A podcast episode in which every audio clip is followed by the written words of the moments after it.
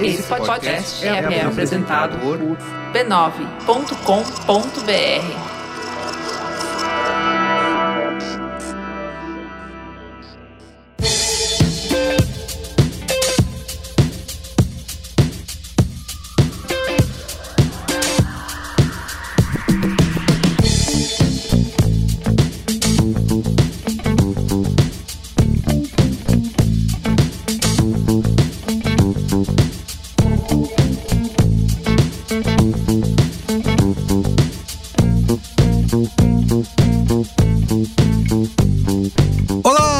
Merigo, esse é o Braincast número 449, 449. Estou aqui com Luiz e Gino. E aí, Luiz? Jovem. Marco Melo. Então, bundão é o Jair. Muito bem, temos. Vai ser meu bordão até o final do ano, até esse filho da puta sair da cadeira de presidente.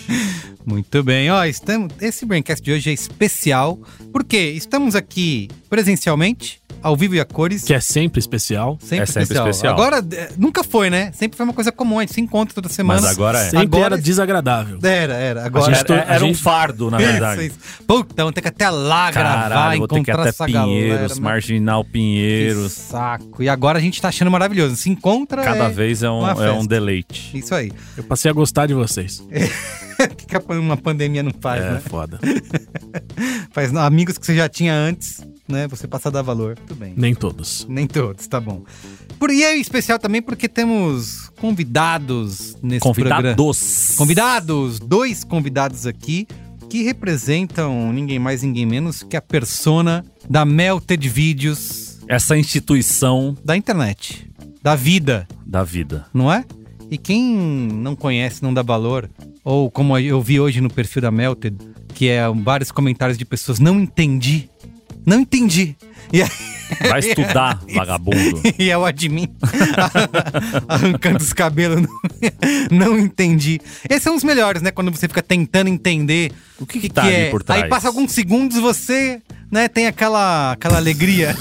A cabeça explode. Exatamente. Bom, estamos aqui com. O nome é comprido, tá? João Miguel Alves de Moura e Silva. Caralho. Direto da família real. Esse aí recebe Laudêmio de Tere... Mona- Laudêmio de Petrópolis tá indo pra família dele. É, João. mas só que não, só que não. Mas... Se apresenta aí pra nossa audiência. Bom, como já falaram meu nome, não vou repetir mais uma vez porque ele é muito grande. Sou um adulto de 32 anos, 33 na verdade, Funcional. recém-completados. Funcional. É, Sou arquiteto de formação, mas atualmente sou um memeiro, por orgulho da minha mãe. e é isso. Tantas reviravoltas pra gente conversar aí ao longo do programa, mas basicamente alguém que fazia piadas ao longo do expediente de arquitetura entre uma tela de AutoCAD e outro, hoje fazendo alguns memes aí pro brasileiro dar uma risada e pra brasileira E também. ficando rico, o mais importante. Antes fosse, né? E temos também Murilo Prestes, que, assim, além de memeiro, já é ouvinte do Braincast de longa data. Chegou, e inclusive, antes dele se apresentar, chegou com cobrança aqui na mesa do que já bar. pediu o momento Faustão, falaram o nome errado. Nome errado. Eu não vou falar quem foi Luiz e Gina que fez isso. Isso, exato. Fala aí, Murilo, e aí? Salve galera, beleza? Sou o Murilo, é, faço, é, sou criador de conteúdo aí na Melted, se dá pra dizer é, criador de conteúdo, né? Sou memeiro, né? Memeiro. É, é isso aí, No cara. hotel, Então, quando te perguntam a sua profissão, você responde memeiro? Cara, eu, simpli- eu, eu- eu- simplifico esperando que a pessoa não se aprofunde. Eu falo que eu sou publicitário. Exato, exato, até hoje eu faço também. isso. Até Porra, mas eu fui tirar o. Tava buscando tirar o passaporte esses dias e tem influenciador digital. Ah, tem? Aí Não eu fiquei sabia. falando assim.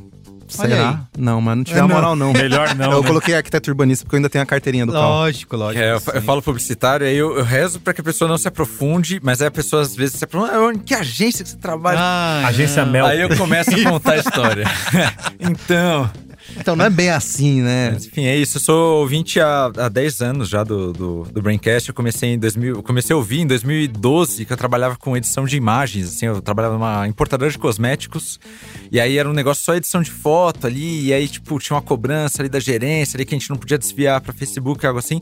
Aí meu primo Flávio, beijo Flávio, Ele Grande falou assim, cara, tem um negócio que chama podcast. Aí você pode ouvir podcast enquanto você faz, que ninguém vai ver que Assina o você tá... RSS do podcast. Há 10 anos só pode ser. Ninguém, ninguém vai estar tá, sabendo que você tá fazendo alguma coisa diferente de editar foto. Então eu ouvi, eu falei, caraca. E foi isso. O Braincast foi a minha porta de entrada pras drogas aí. Eu Drogas virei, mais pesadas. Eu virei ouvinte de, de podcast e hoje em dia eu até reduzi meu consumo de podcast e continuo ouvindo Braincast. Olha, Aí, isso aí. Esse é o ó. momento. Aí, audiência É é aí que a gente identifica de verdade. O que, que Exatamente. tem acontecido?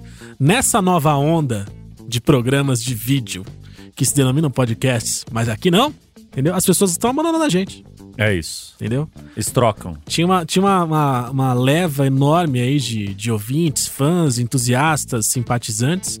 Eles falam, e aí, semana passada você viu? Eu falo, não, não vi, porque agora é só no Flow, Viu o pode pá. só no Podpah. E aí? Quer dizer, Videocast, então. Que é MesaCast. Muito bem, ó, vamos aproveitar aqui a presença de João e Murilo, além de né, nos contar tudo sobre a Melted. Os bastidores. Os a bastidores. Melted é tipo, fazendo a comparação, é como se eles fossem o Google da internet. Isso, Não é? É é, tipo o que isso, interessa. assim. Quando você vai entrar na internet, você começa a fazer o quê? A partir de hoje. Entrei Entendi. hoje, primeira vez, tô na internet, o que eu faço?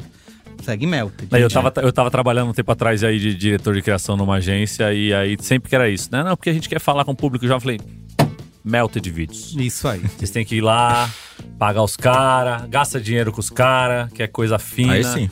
E eles vão contar os milhões de dólares que eles estão ganhando com memes. Então é isso aí. O João e Murilo vão contar pra gente aí tudo sobre as capivaras da Melted Vídeos, que já acumula mais de um milhão e meio de seguidores aí nas redes sociais. Um grupo de Telegram quase igual a Brinquesteria, né? Ainda não tem 15 mil né, membros no Telegram. Brinquesteria Porque a branquesteria tem que gastar um cascai. Isso, exatamente, exatamente. Obrigado. Então eles vão explicar tudo pra gente de onde surgiu o Melted, como faz, como funciona. E a gente vai conversar aqui sobre o mercado do meme, né? Como que faz pra ganhar dinheiro com meme, como que dá pra usar o meme pra se comunicar, pra viralizar. Enfim, né? Eu mesmo lembro quando eu conheci Melted, falei, ah, legal, mas é um negócio super nichado, né? Um humor muito peculiar. De repente o bagulho explodiu. É, tem, é, é um, De repente o humor- Shrek dançou ali na É sua um, frente. é um- exato, exato. é um humor peculiar só na internet. Como tem pouca gente na internet, Isso, aí fica exatamente. muito nichado, né? O Exatamente. nicho é internauta, o amigo Inter- internauta. amigo internauta. Então é isso, vamos descobrir isso e muito mais sobre os memes. Mas antes- Melt. Mas antes, Mas antes... quero aqui, ó, lembrar. Siga o Braincast nas redes sociais, que agora tem redes novas. E tá voando, voando, rapaziada. cheio de conteúdo. Arroba BraincastPod no Instagram, no Twitter, no TikTok, na Twitch. Brain Corts agora. Braincorts, tem Braincorts. Kawaii? No YouTube, Ka- Kawaii ainda não, hein? Mas, Acho ah, que isso é elitismo, né? Eu vou mandar meu código, você se, quando você se cadastra lá, eu vou ganhar 10 conto no- quando o Braincast No entrar Kawaii? no Kawaii. Então é isso. Você tem Lacoia boa, tem conteúdo extra, tem tudo mais. Interação. Tem Braincorts. Interação, né? Interação, humor e piadas. Humor não, e isso não piadas. tem. Humor e piadas não tem. Não, tem, tem- Mas tem interação e likes. Então siga a gente. Estamos em todas elas. Dá essa moral pra nós. Segundo, quero pedir também pra você avaliar o Braincast no Spotify e na Apple. Se Cinco você estrelinhas ouve, pra nós. Exatamente. Nada menos que cinco estrelinhas. Por favor. Vai lá, é só entrar no seu aplicativo aí, se você tá ouvindo no Spotify ou na Apple, vai lá, classificar. Clica em cinco estrelinhas, já era. E quem der uma estrelinha, eu tenho um, um código ali que o Cris Dias criou pra mim. Um que eu algoritmo. sei, eu sei quem você é. Isso. E você pode ser cobrado. Semi, você vai mandar o quê? Um Esse semi recado é pra você, vacilão. É.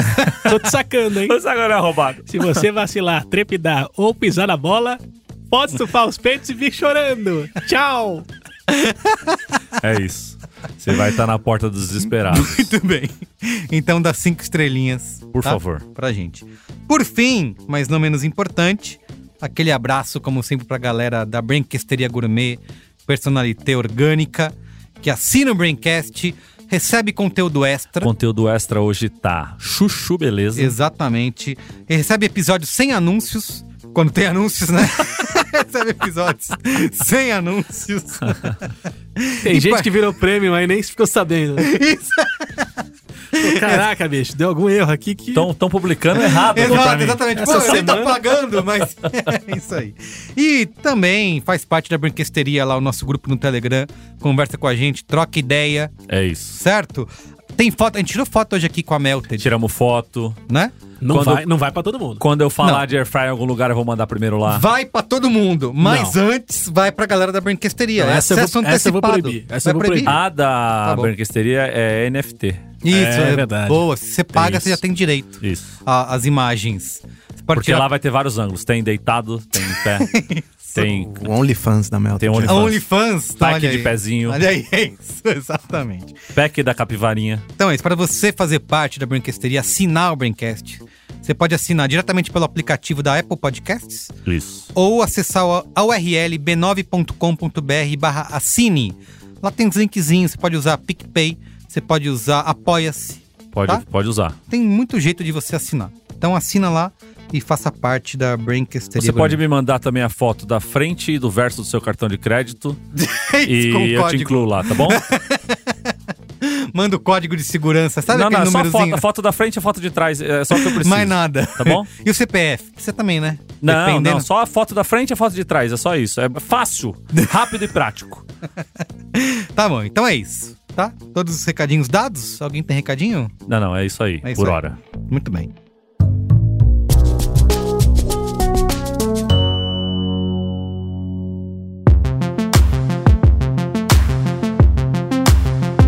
Olá, começa agora a coluna Profissão Gerente de Projetos. Uma parceria do Braincast com o Project Management Institute, também conhecido como PMI. Em quatro episódios, a gente vai descobrir tudo sobre essa profissão, que nasceu para oferecer caminhos para inovação e eficiência. Você pode até não saber quem eles são, mas é questão de tempo até esse profissional cruzar e facilitar o seu trabalho.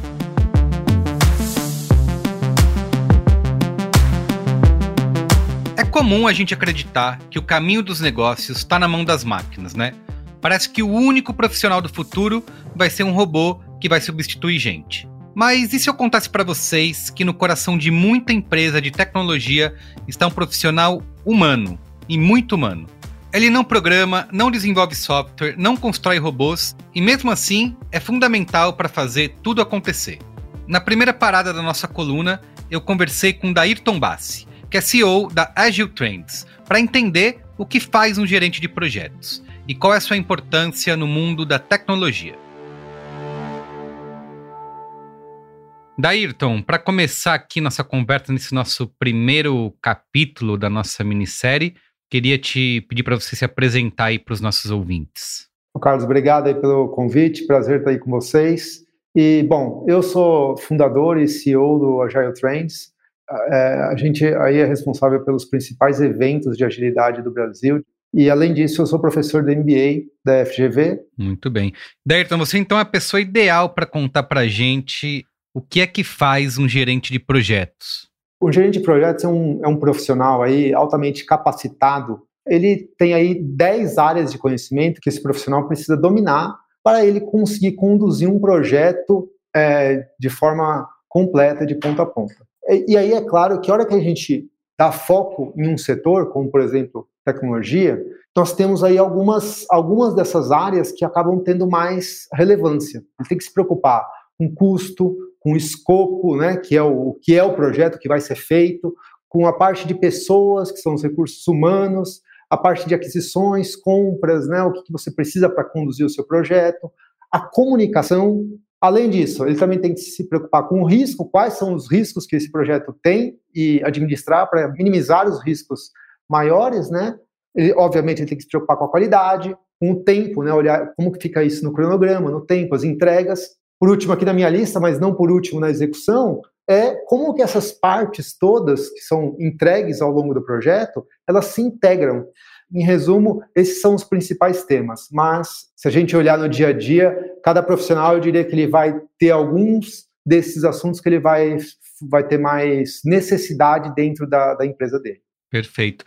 E por que que, ao que você atribui o crescimento da importância desse profissional dentro das corporações, né? O que que o gerente de projetos tem feito de tão valioso que antes essas empresas não tinham? Eu acho que tem uma questão importante aí que a gente tem nas empresas, é a complexidade dos projetos. Eles envolvem tecnologias, perfis diferentes de indivíduos, competências diferentes, é domínio do negócio, entendimento do mercado. Então, são alguns conhecimentos que a empresa às vezes tem dentro dela, né? E outros conhecimentos que vêm de fora. E ele precisa conseguir conciliar tudo isso ali para conseguir chegar na sua entrega, na entrega do seu projeto, do seu atingir o seu objetivo. Mas o que, que um gerente de projeto faz, é, considerando também a área de tecnologia, o mercado de tecnologia, que um bom gestor né, é, não faz? Ele tem funções aí, características diferentes? Primeiro, um gerente de projetos ele precisa ser um bom gestor para conseguir olhar para todos esses temas que eu comentei. Mas o que, que eu, eu considero que são algumas competências é, bem decisivas aí para essa pessoa se destacar. São as competências relacionadas a pessoas, tá? Tem muitas pessoas envolvidas, pessoas de perfis diferentes. Então, o que o, o, esse gestor precisa fazer é conseguir engajar as pessoas para que os objetivos do projeto sejam os objetivos que as pessoas também querem atingir. E, e, isso acho que é uma, uma coisa que faz muita diferença na qualidade, faz diferença na, né, na, na, no modo como as pessoas trabalham. Então, essas são algumas habilidades que os gestores que conseguem desenvolvê-las bem, eles conseguem se destacar e se tornarem gerentes aí de que agregam muito para a empresa e, e, como consequência, são reconhecidos no mercado. Perfeito. Daírton, muito obrigado, viu? Foi muito bom conversar com você. Acho que esclareceu bastante aqui as nossas dúvidas sobre, sobre a carreira. Valeu, obrigado. Eu que agradeço. Olha só, o cérebro eletrônico pode fazer quase tudo. Os tentáculos da tecnologia atingem todas as partes do mundo dos negócios. Só que junto desse crescimento surgiu um novo profissional no mercado. É alguém capaz de ver, compreender e unir todas essas pontas. Só assim para garantir que a linha de chegada não fique muito longe do ponto de partida. Então é isso, a nossa coluna volta na semana que vem, para a gente falar de gerenciamento de projetos e empreendedorismo. Até lá!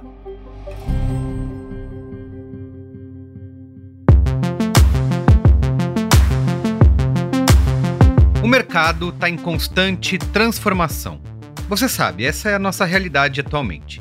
A cada inovação tecnológica ou digital, a gente precisa encarar uma nova forma de se comunicar, de comprar, de vender e, claro, também novas formas de se trabalhar. São mudanças que exigem uma atuação inovadora no mercado. E para guiar sua equipe e empresa por tantos desafios, tem que ter, obviamente, as ferramentas certas só que mais importante ainda, você vai precisar contar com um gerente de projetos. E para guiar sua equipe e empresa por tantos desafios, você tem que ter as ferramentas certas, obviamente, e mais importante ainda, você vai precisar contar com um gerente de projetos. É esse o profissional capaz de tornar realidade as suas ideias, para te ajudar a concretizar um projeto de sucesso. É o gerente de projetos que agiliza processos, diminui custos e age de maneira estratégica. E claro, tudo isso nos mais variados segmentos. Há mais de 50 anos é o PMI que trabalha para preparar e especializar gerente de projetos no mundo todo. E isso aqui também no Brasil. O Project Management Institute é a associação profissional líder em gerenciamento de projetos. O PMI oferece soluções para pessoas e organizações em diferentes fases das suas jornadas empreendedoras. Eu estou falando aqui de certificações e ferramentas para você e para sua empresa conseguir trabalhar de forma cada vez mais inteligente.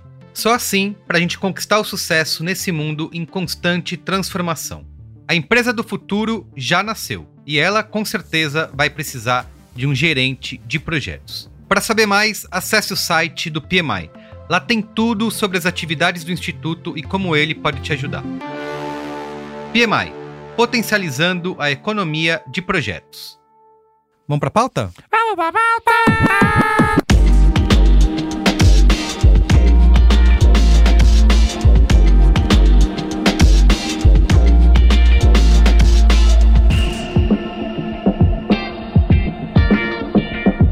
Muito bem, gente. Melted Vídeos, ó, eu quero começar contando como a descoberta, né, de Melted Vídeos na vida, antes né, de dar a palavra para os, as pessoas por trás, né, da obra.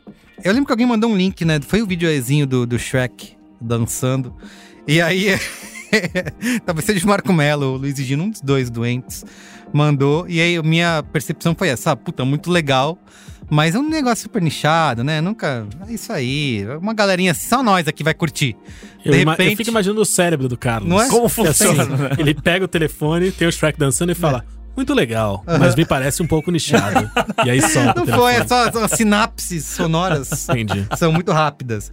E aí é isso, aí de repente explodiu o Melted, mas eu percebi como eu estava, né, é, já dentro da igreja de Melted Vídeos, quando eu vi um, um vídeo no Instagram que era um vídeo daquele jogo lá da Ubisoft, Riders. Riders Republic, Riders né? on the Storm. Riders Republic. que é um, um jogo de mundo aberto, só que de tipo Fortnite, só que em vez de dar tirinho, você anda de bicicleta, asa delta, skate. Não, acho que não tem skate, acho que é bicicleta. Esportes radicais. Esportes radicais. E eu fiquei muito impressionado, porque é um negócio meio hipnótico, com uma música, né? Que a galera da Melted botou. E eu tô ali, de repente, eu, eu me, me toco que é um publi. Foi um publi, que é isso? Eles estão vendendo um jogo. Você Foi caiu na eu- cilada. Eu. Com 84 anos de Isso! publicidade, Exatamente, tô impactado. caí num truque. Isso no truque, exatamente. É um publi da Melted. Primeiro achei genial. Parabéns, Ubisoft. Pagou a Melted, é isso aí, tá certo. E o que, que eu fiz quando eu cheguei em casa? Comprou Comprei o o jogo. Comprei o jogo. Olha Falei, só. caramba, a Melted me vendeu Não apenas você teve a sua atenção fisgada, como o seu Fisgada. bolso. o meu bolso. Exatamente, gastei. Você é otário mesmo. Full circle. Caralho. Exatamente. Eu falei, esse é um- o, o, o publi perfeito. Porque é isso. Aí eu até tuitei.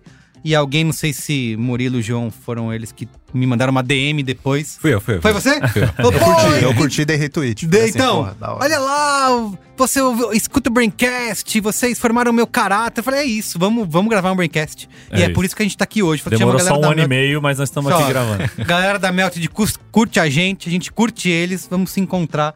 Mas a gente esperou passar a pandemia, né, Marco? A gente É. tá nesse, nesse Mas o, você falou da Melted, eu já segui a Melted há bastante tempo, né? É, acho que desde o começo da página, assim, eu já. já eu gostava muito da, da estética, né? Dessa coisa do, do Shrek maluco dançando, com outro, um cachorrinho rebolando É o tipo do da lado. bobeira que tem a sua cara. É né? isso, e é aquela, aquela ah, ah, tudo muito meio pixelado, com aquela coisa de, de internet dos anos, final dos anos 90, assim e tal. E eu fui apresentado ao Felipe, Felipe Misali, Misali ou Misali? Boa Misa- pergunta. Ninguém sabe hoje. pergunta. Felipe Misali, que é, que é grande amigo do meu amigo Flávio Juliano.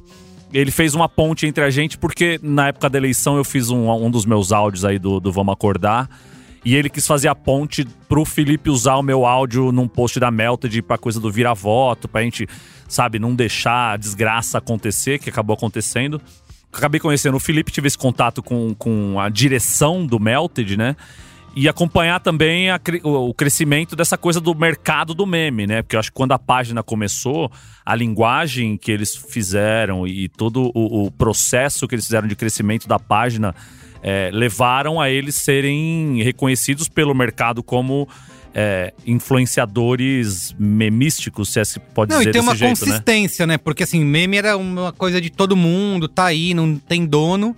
E acho que meio que você tem, não pela primeira vez, mas acho que de uma forma mais né, é, contundente, tipo uma marca, né? Então. Você tem um né? estilo Um de meme, estilo, né? De criação, de- e não só de, de, de replicação de meme, né? Porque o meme tem essa coisa que o, o que, que faz o meme é a replicação, né? É, então surge de um jeito, as pessoas fazem ou replicam ele do jeito que ele é, ou fazem um remix do meme e a coisa vai crescendo e vai indo pra lados que talvez não fosse a primeira, a primeira premissa desse meme. Mas o- eu acho que o Melted conseguiu fazer um negócio que é a cara do meme do Melted. Te- Tinha uma cara, tinha um estilo e tinha um jeito de, de ser feito ali que marcou bastante. Eu acho que por isso que, que também eles estão com esse sucesso hoje. Tem toda uma equipe pra fazer e tal. Que é uma, a marca Melted, né? Você não precisa colocar uma marca d'água Melted mais num, num, num meme do Não. Melted pra você Ah, saber que precisa. saiu de lá. Ah, precisa, precisa sim. Precisa, você precisa pra evitar, evitar vacilo, O né? Kibe. Exato. É, eu queria, assim, tem- inclusive, a gente tá tentando falar aqui, mas queria que vocês próprios explicassem Melted por Melted, né? O que que é? Como que vocês explicam Melted vídeos por É aí? que eu começo de uma maneira meio histórica, assim, da Melted. Isso. É bom. Acho que pra começar, assim, é, de fato, né? Acho que o Fê explica muito quando é, a gente vai fazer qualquer apresentação e tudo mais, mas a Melted começou como um- uma página, de fato, de vídeo experimentação por parte dele, no YouTube e no Facebook. acho que principalmente no YouTube, de uma maneira inicial, onde ele misturava a linguagem Vaporwave, um humor nonsense. É, na É, época ali música, 2000 né, também. Vaporwave. 2014, ali, é, é, era uma coisa que a gente via Vaporwave, assim, chegando, mas não tinha No referências Brasil, é. brasileiras. Era, Isso. era uma coisa. Ele trouxe de uma forma muito fresca, assim. Ele trazia umas referências, tipo, sei lá, pegava umas coisas de anos 90, TV Cultura ali. Foi ali que eu, eu, pelo menos, conheci a página, assim. Sim, então, também. antes de virar meme, é, é, tinha esse lance da estética. A estética. Assim. Acho que a É. estética chegou primeiro que o meme, né? Isso, Sim, isso. E acho que essa, arte, essa coisa muito da arte. estética Vaporwave misturada com signos brasileiros muito claros, que foi isso que o, o Muso estava falando antes. Acho que isso deu uma cara a Melted pra começar ali. Até que chegou em 2016 e aí começou o Instagram de fato, um pouco transplantando essas coisas que vieram do YouTube e do Facebook. Mas também começou, de certa maneira, a utilizar o meme em si. O meme estático, o vídeo também, Sim. né? Algumas mensagens. É, eu, pelo menos, fui convidado para a página, assim, pelo Felipe, pra, em 2018, né? Que foi quando teve a, a explosão, assim, né? Mas ele sempre tentava trazer, assim, acho que teve uma migração entre esse lance da estética e o lance memético ali para 2017, ali que pescando sempre nas referências, assim, tipo de animated text, word art, né? E eu acho que tomou forma ali mesmo em 2017, aí começou a ter um burburinho. E aí realmente ali bombou em 2018, ali acho que a gente pegou um gancho ali, o, o funk do sax, também, que o- né? o, É. o funk do sax é. O pessoal até costuma atribuir a gente, mas não é nosso, assim, é um, é um remix do Dire Straits, que é algum. Sim, Tem, um, sim. tem um DJ aí que. que Cara, Mas de é um grupo- maravilhoso, é de um é grupo de funk de, tipo, daqueles paredão do Rio de Janeiro chamado Pipos.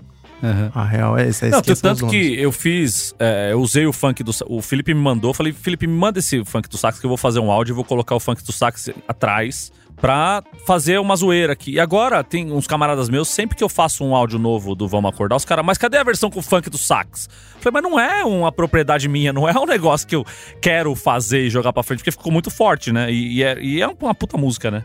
É uma tremenda música. Tanto que Porra. ela, ela, ela ganhou até apresentações ao vivo Exato, em na rua. postos Exato. de combustível do Rio de Janeiro.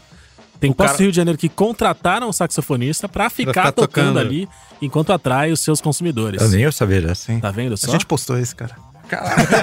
Você tá acompanhando a página. Depois eu te passo o link da página, é bem interessante. Conta pra gente como que funciona esse papel de, de curador, essa tem essa curadoria de memes, né, de coisas que já existem, tem as criações, né?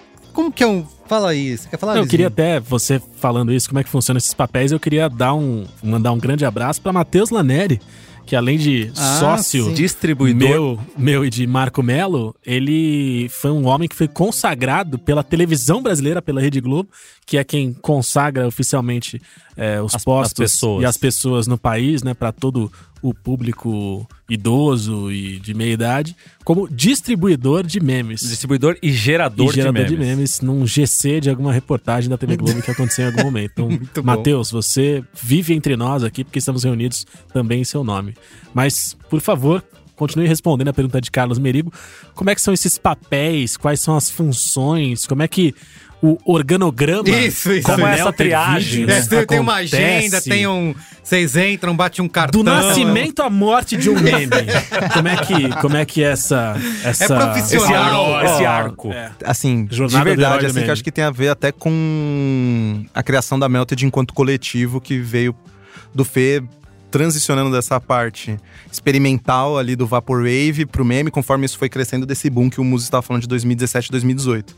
Mas basicamente a Melted Vídeos por muito tempo foi grupos de WhatsApp. Tá.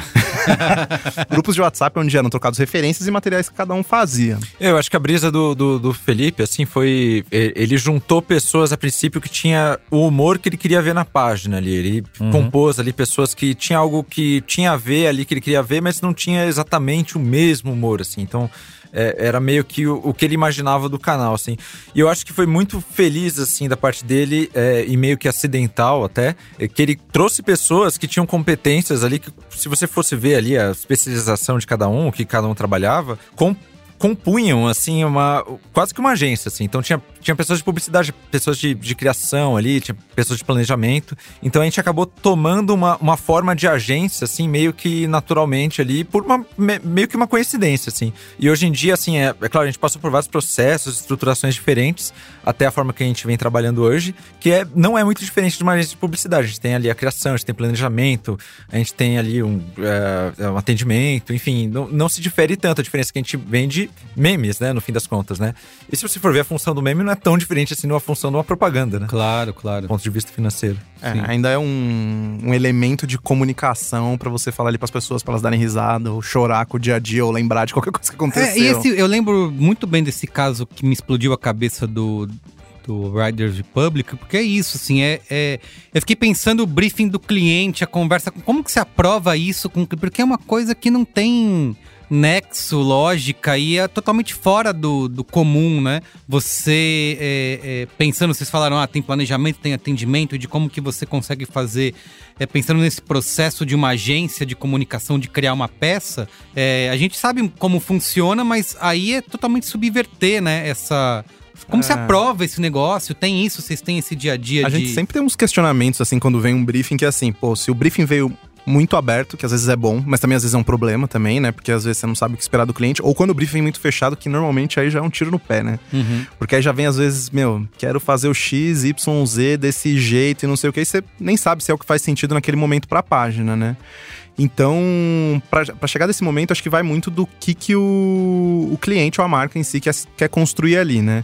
Sei lá, usualmente em estratégias de agência, assim, e tudo mais, vem o meme como uma forma de é, humor enquanto uma humanização e de tornar o discurso leve. E sem Uhum. você que você fale de muitos atributos do produto, assim, né? Ficar saindo falando um monte de coisa. Claro. Ah, mas funciona X, funciona Y. Você blá, blá, coloca blá. ele como um personagem de algo maior, É. não necessariamente forçando a imagem dele como Sim. primeiro plano, né? E que acho que também, já que a gente tá falando de ah, subversão, disrupção, todas essas palavras Todas as buzzwords. que dão enche o saco às vezes, mas beleza. Mas assim, a gente de certa maneira tem que ouvir a história do jogo antes, a gente se conversa muito, tenta entender a coisa e tenta entender nos signos nossos do que a gente já conhece do meme, de uma pesquisa contínua de muitos anos, porque isso também foi, acho que, um, dessa sensibilidade que o Muses falou antes do Fê, de reconhecer as pessoas que estavam ali na para fazer parte do time de ver essas bizarrices e esse nonsense que faz parte do humor e de como a gente consegue transformar isso no meme. E também foi de muito teste também, né? Não é que a publi que a gente faz hoje do Riders, Lógico. a gente tomou muita chapuletada antes. Já era aconteceu muito de difícil. vocês serem cobrados pra entregar as pessoas, o cliente em geral, assim. Talvez nem a agência, mas o cliente não entender a linguagem e esperar um negócio muito mais rebuscado e muito mais caprichado. Dando um exemplo, muito, numa escala muito menor, assim, na, agência que eu tava trabalhando, a gente teve, um cliente e a gente tentou fazer um, um- um- um vídeo um vídeo meme pra ele falar assim: ó, você quer entrar na internet? Você tem que fazer, usar uma linguagem que é comum à rapaziada da internet. Então a gente fez um vídeo mais com colagens, uma fonte mais pixelada e tal. E o cara falou assim: não, não, eu não gostei, eu queria um negócio mais caprichado, uma transição mais assim. Eu falei, mas aí você não tá falando com o pessoal da internet, você está falando com o pessoal de publicidade, então você tem que. O seu. O seu público talvez não seja esse e tal. Isso já aconteceu com vocês, deles não entenderem a cara do Melted, a- o lance do Vaporwave talvez não agrade, ou, ou eles que- queriam uma super produção publicitária com ultra animações e 3Ds incríveis. Eu, eu acho que no começo po- pode, ter rolado isso em algum momento. Acho que, se me falha a memória, já rolou, sim. Mas eu acho que cada vez mais, assim, a gente tem acompanhado que o mercado tá entendendo mais o meme é, do, que, do que entendia antes. assim. Eu acho que eles estão chegando já mais maduros e entendendo o que esperar da gente quando eles chegam com alguma coisa. A gente sempre faz as coisas pensando assim, em não parecer uma propaganda, sabe? Porque eu acho que. é, e, e- assim, eu vou chegar lá, porque assim, é, nem sempre eu acho que a propaganda foi, é, é, foi vista como um negócio necessariamente assim que você odeia. Se você pegar ali dos anos 2000, por exemplo, você vai a propaganda do Twix lá, do chocolate, caramelo. Nossa. Pô, aquilo lá é- é- era engraçado. Eu peguei, eu, eu vi, eu, eu revi essa propaganda. Foi um no- case isso aí é, época. eu, eu vi no TikTok esses dias, assim, eu, eu tava pensando, caramba, tipo, olha, não era tão diferente assim o que, o que esses caras faziam nessa época do que a gente faz, Aham. né? Tipo, Sim. eu acho que então o que a gente Mas faz deve ter sido uma puta briga pros caras aprovar essa porra dentro do- da agência ou dentro do cliente. Imagina, de- imagina. É, não, mas assim, do, do nosso caso, por exemplo, é que assim, tem, tem clientes e clientes, assim, tem clientes que já chegam, por exemplo, a Ubisoft, a gente já deve estar, sei lá, no quarto trabalho com eles. É sempre assim, é, é o cliente dos sonhos, assim, eles chegam sempre é, muito compreensivos com tudo, assim, se tem algum questionamento é muito pontual, e a gente sempre faz uma entrega grande, assim, porque a gente sempre é, defende que a gente é, conhece o nosso público, a gente sabe o que, que as pessoas gostam ali do, do- do- da no- da nossa página, e sempre sai um negócio legal. Aí, mas assim, às vezes nem sempre, né? Assim, a, a dificuldade que a gente tem é às vezes quando tá atrelado com alguma campanha grande, que precisa trazer um conceito ali, amarrar com uma outra coisa. Então, nesses casos é mais desafiador. Você falou que a Ubisoft é o cliente dos sonhos. Conta pra gente quais são os clientes do pesadelo. Conta aí. É, dá, né? Mas. Isso aí é pro conteúdo extra, hein? Conteúdo Só extra. assinando, Não, só é. assinando Mas, o ó, por exemplo, ó, falando um um negócio que eu acho que é muito massa, assim, da. Por exemplo, vai, vamos enaltecer mais uma vez a Ubisoft. Valeu, galera da Ubisoft. Mas assim, a Ubisoft ela vem e apresenta o jogo pra gente. Quais são os atributos do jogo. E que dá a liberdade pra. Pra gente criar em cima disso. O que já não é aquela ideia que vem assim, ah, hoje a gente tá querendo comunicar o sei lá o que do Big Brother, do não sei o que lá, que tem a Big ver Brother com tal também pode fazer, tá? Não, Quer dizer não que é a. Globo, a Globo, então, é o pior Não, cliente. a Globo não é o pior problema. Não, é isso que você tá Mas é que falando às vezes tem que, tem que juntar uma série de conceitos Numa- e de coisas que não Lógico. que estão externas a gente, que a gente vai ter que criar uma toda uma história em cima Sim, disso que às sim, vezes você que vai um vídeo de dar 15 uma segundos não volta, resolve. Não resolve. Isso, isso. E a Ubisoft chega pra vocês e fala assim, ó, galera, hacker, torres, trabalhem com isso. É, é que a gente fala, pô, é hacker, É, não, já- torres, é clone de cartão. Não, geralmente se é, é, trazer um publicitariês aí, né? Se é, entre aspas, gerar o awareness, né? Eu tô fazendo aspas colinhas voadoras nesse momento. Se é, tipo, pra, pra, assim, pra, se o intuito da campanha é fazer com que as pessoas conheçam o jogo ou, sei lá, o produto, assim, é muito mais fácil, cara. Pô, porque aí, por exemplo, esse que o, que o Merigo citou, porra, é... Você bota o jogo ali, bota um áudio engraçado Era em cima, isso, e é isso, cara. Voa o É. negócio, entendeu? É. Sim, foi isso. E que fora que já tem um reconhecimento mesmo por parte do público desses áudios, desse, dessa piada. Já é uma coisa conhecida, E assim, que, é um pô, formato conhecido. É, e que É. tipo, assim, porque é isso. Às vezes a gente ousa em tentar criar o formato, né? Mas tem vezes que também assim não, né? Você tá ali no dia a dia, tanto que eu acho que um negócio que seria até interessante falar também, que a gente já tomou em algumas publi às vezes, pra alguma agência que às vezes a gente não conhece ou não sabia o que esperar muito da comunicação, é, podia ser mais tosco, não? tipo, caramba. Você fala, caralho, pô, É, os caras querem quer zoeira, beleza, beleza, beleza, vamos, vamos aloprar o bagulho. Mas em, em relação, por exemplo, às métricas, né? Do que vocês são pressionados também por pelas métricas que a gente conhece do mercado, que é view, like, engajamento, é a mesma coisa, eu tenho... Relatório. É, exatamente. Sim, Como sim. que é o...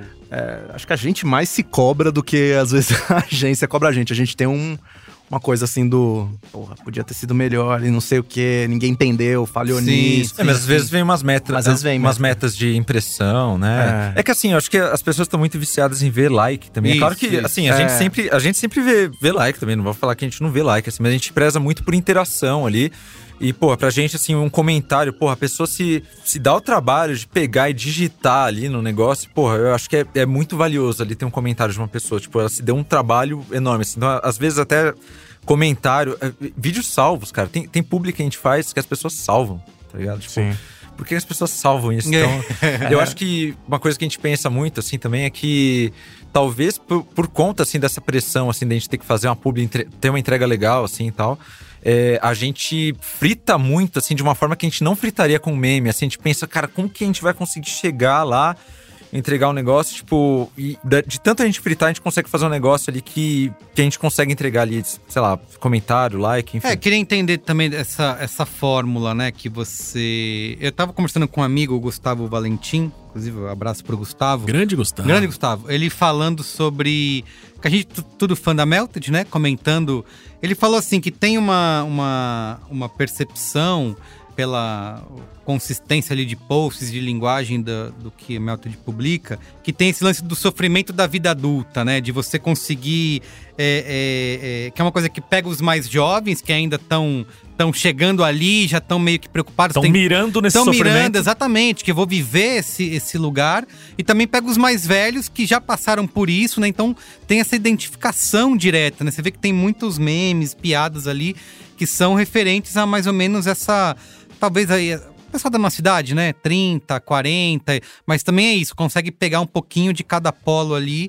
É, tem, um, tem a ver isso, né? Tem. É, acho que tem a ver também, assim, pelo que a gente se propõe enquanto, sei lá, de cunho editorial mesmo, porque a gente tem uma pesquisa editorial, a gente tem uma organização de reuniões editoriais semanais, onde a gente discute as pautas, vê as datas do mês, Uhum. pra ver com o que, que a gente vai falar, quais são os lançamentos, o que, que seria conteúdo legal. E que também, acho que boa parte também do que formou a Melted foi uma discussão do dia a dia, uma discussão da rotina, porque meme, Twitter, TikTok, todas as redes sociais são comentários do dia a dia e da rotina das pessoas. Sim. Essa comunicação também muito próxima de colocar as fragilidades do dia a dia foi o conteúdo de identificação e de empatia que eu acho que a gente conseguiu criar de uma maneira muito acertada, né? É que eu acho que uma coisa que uma peculiaridade que o meme tem também, diferente, assim, é o humor, mas o que difere, assim, do hum- humor stand-up ou algo do tipo, é que, assim, não precisa ser uma piada fechada, assim, uma, uma mera identificação ali com uma piada, com uma imagem engraçada, já entrega aqui o, o que a pessoa quer ver, a pessoa já tem vontade de replicar, mandar pros outros tal. E eu acho que a respeito disso aí, da, da autodepreciação, assim, é um negócio que a gente acha que, assim, ajuda a aliviar, que eu acho que a pessoa vê também que, porra, não sou Outras tô me pessoas passam por isso. é, não, Sim, sou, sim. não sou eu que tô me fudendo aqui, mas às vezes até é, já aconteceu, a gente tem reunião de pauta toda semana e tal. E às vezes a gente pensa, porra, galera, acho que tá muito pesado. Seja, no começo da pandemia ali, tava muito baixo astral, assim. Eu pensei, eu acho que não é o momento a gente pegar baixo astral. Vamos fazer um negócio mais wholesome ali, fazer um negócio que Mas é, era- aliviar. mas é muito louco como as maiores besteiras às vezes pega a gente de um jeito, né? Ontem É, eu, tava, é. eu tava vendo, passeando pelos stories e tal. E era uma piada que eu já tinha visto, e aí apareceu de novo pra mim, e aí eu dei risada, genuinamente eu dei risada, que é aquele do. que é o Sonic, assim, ah, eu sou adolescente. Já foi, ah, eu fumo, bebo, faço tudo, não sei o quê. Aí eu adulto. Olha lá, Tom e Jerry, da hora, né? Sim. E assim, eu já tinha visto umas 10 vezes esse meme, e ele apareceu num momento tão, assim, Sonic do bombado? nada. Que aí eu até tive que repostar pra. Falei, mano, tem só- o mundo tem que ver isso aqui de novo, né? E, e acho que funciona muito assim também, né? Às vezes o, o meme requentado, ou o meme que, que você viu uma Sim, vez você viu e você revê lá na frente, é, funciona também como um. Como um funciona. Um Como um- Não aí. funciona? Não, tem coisa assim, a gente tem, tem- a gente tem uma ferramenta lá que a gente consegue ver melhor ali o nossos, nosso histórico ali, das nossas coisas. Tem muita coisa que a gente pega. A gente tava até repescando assim no nosso histórico, coisas de 2017, 2018, que a gente tava olhando e falando, caralho, tipo, porra, isso entra hoje tranquilo aqui, Exato. tipo. Sim, sim. Acho que os de 2018 também pega muito, né? Porque, tipo, a gente tá de novo em 2022, num ano de eleição, num É, ano de caos. Eu queria só pegar, pegar um gancho. Vocês, falaram que vocês fazem reunião de pauta, vocês falaram que vocês têm aplicativos de métrica. Vocês não trabalham? Vocês só fazem memes? É isso. é isso aí. Porra, já teve treta, hein? Não, É esse, isso, hein? esse é um negócio, falando sério, interessante, assim. É, como, é que, como é que funciona dar esse salto pra assumir e entender que, cara, agora é isso, a minha vida profissional não é mais fazer ambientes agradáveis com uma poltrona Léo e Não boas é. cortinas e eu vou fazer e eu vou produzir meme. Como é que é pra vocês e como é que é comunicar o mundo que essa é a profissão de vocês? E aí o meme perde a graça? Pra caralho! Eu não dou risada de mais nada. Não, que- mentira, até dou uma risada de algumas coisas, mas assim, eu acho que pelo menos pra mim, assim, eu não sei pra você, porque você, você vê pelo menos de uma área de audiovisual que eu não sei como que era muito bem a rotina, mas pra eu que era arquiteto, eu via meme na fuga do, do que eu não aguentava mais resolver de Sim. Ah, revestimento de poltrona Léo e coxi- cortina de voal, tá ligado?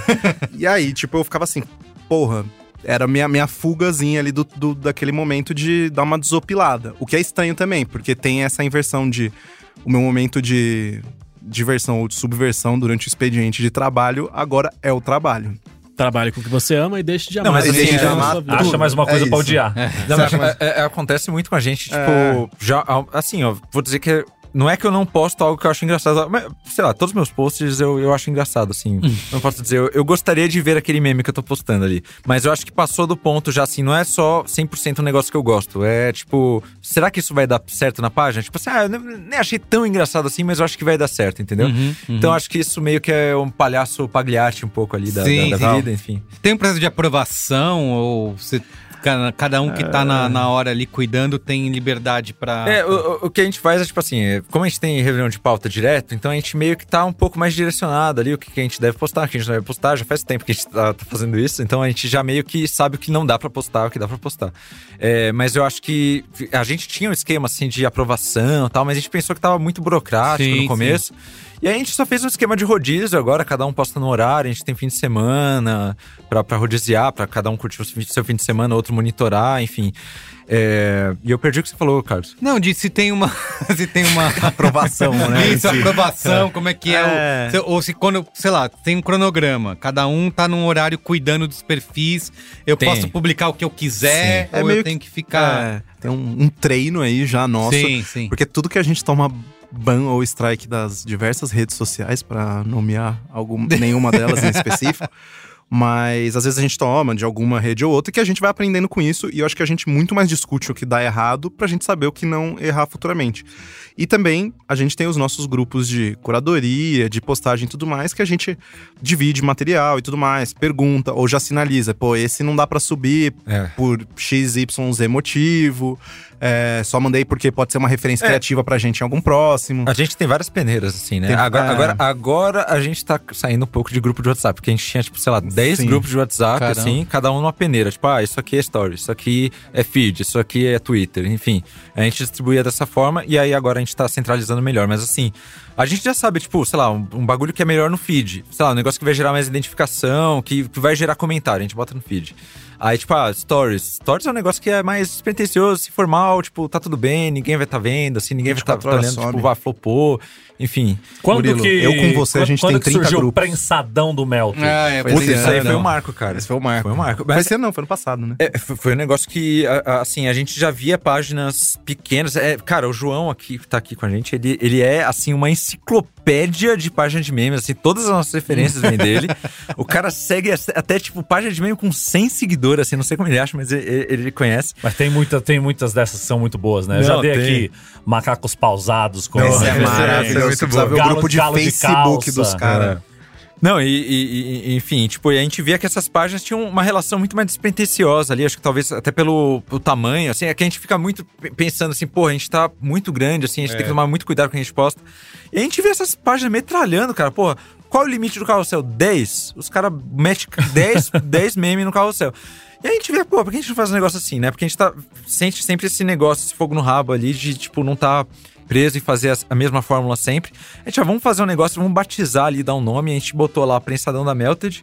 E, porra, é sempre o nosso melhor post do dia ali, porque é o maior like do dia, o maior comentário do Pô, dia. mas porque... é bom demais. Às vezes eu, eu dei o like na primeira foto, vou passando e quero dar like Exato. de novo na, Então, na, tipo, na oitava. São, são 10 chances das pessoas se identificar. Você vê o primeiro, tchau, beleza. Ah, segundo. Aí você chega no terceiro, caralho, gostei muito. Você É já dá isso. like nisso. Mas vocês não estão preocupados? É, Quando eu vejo o prensadão, falo, legal.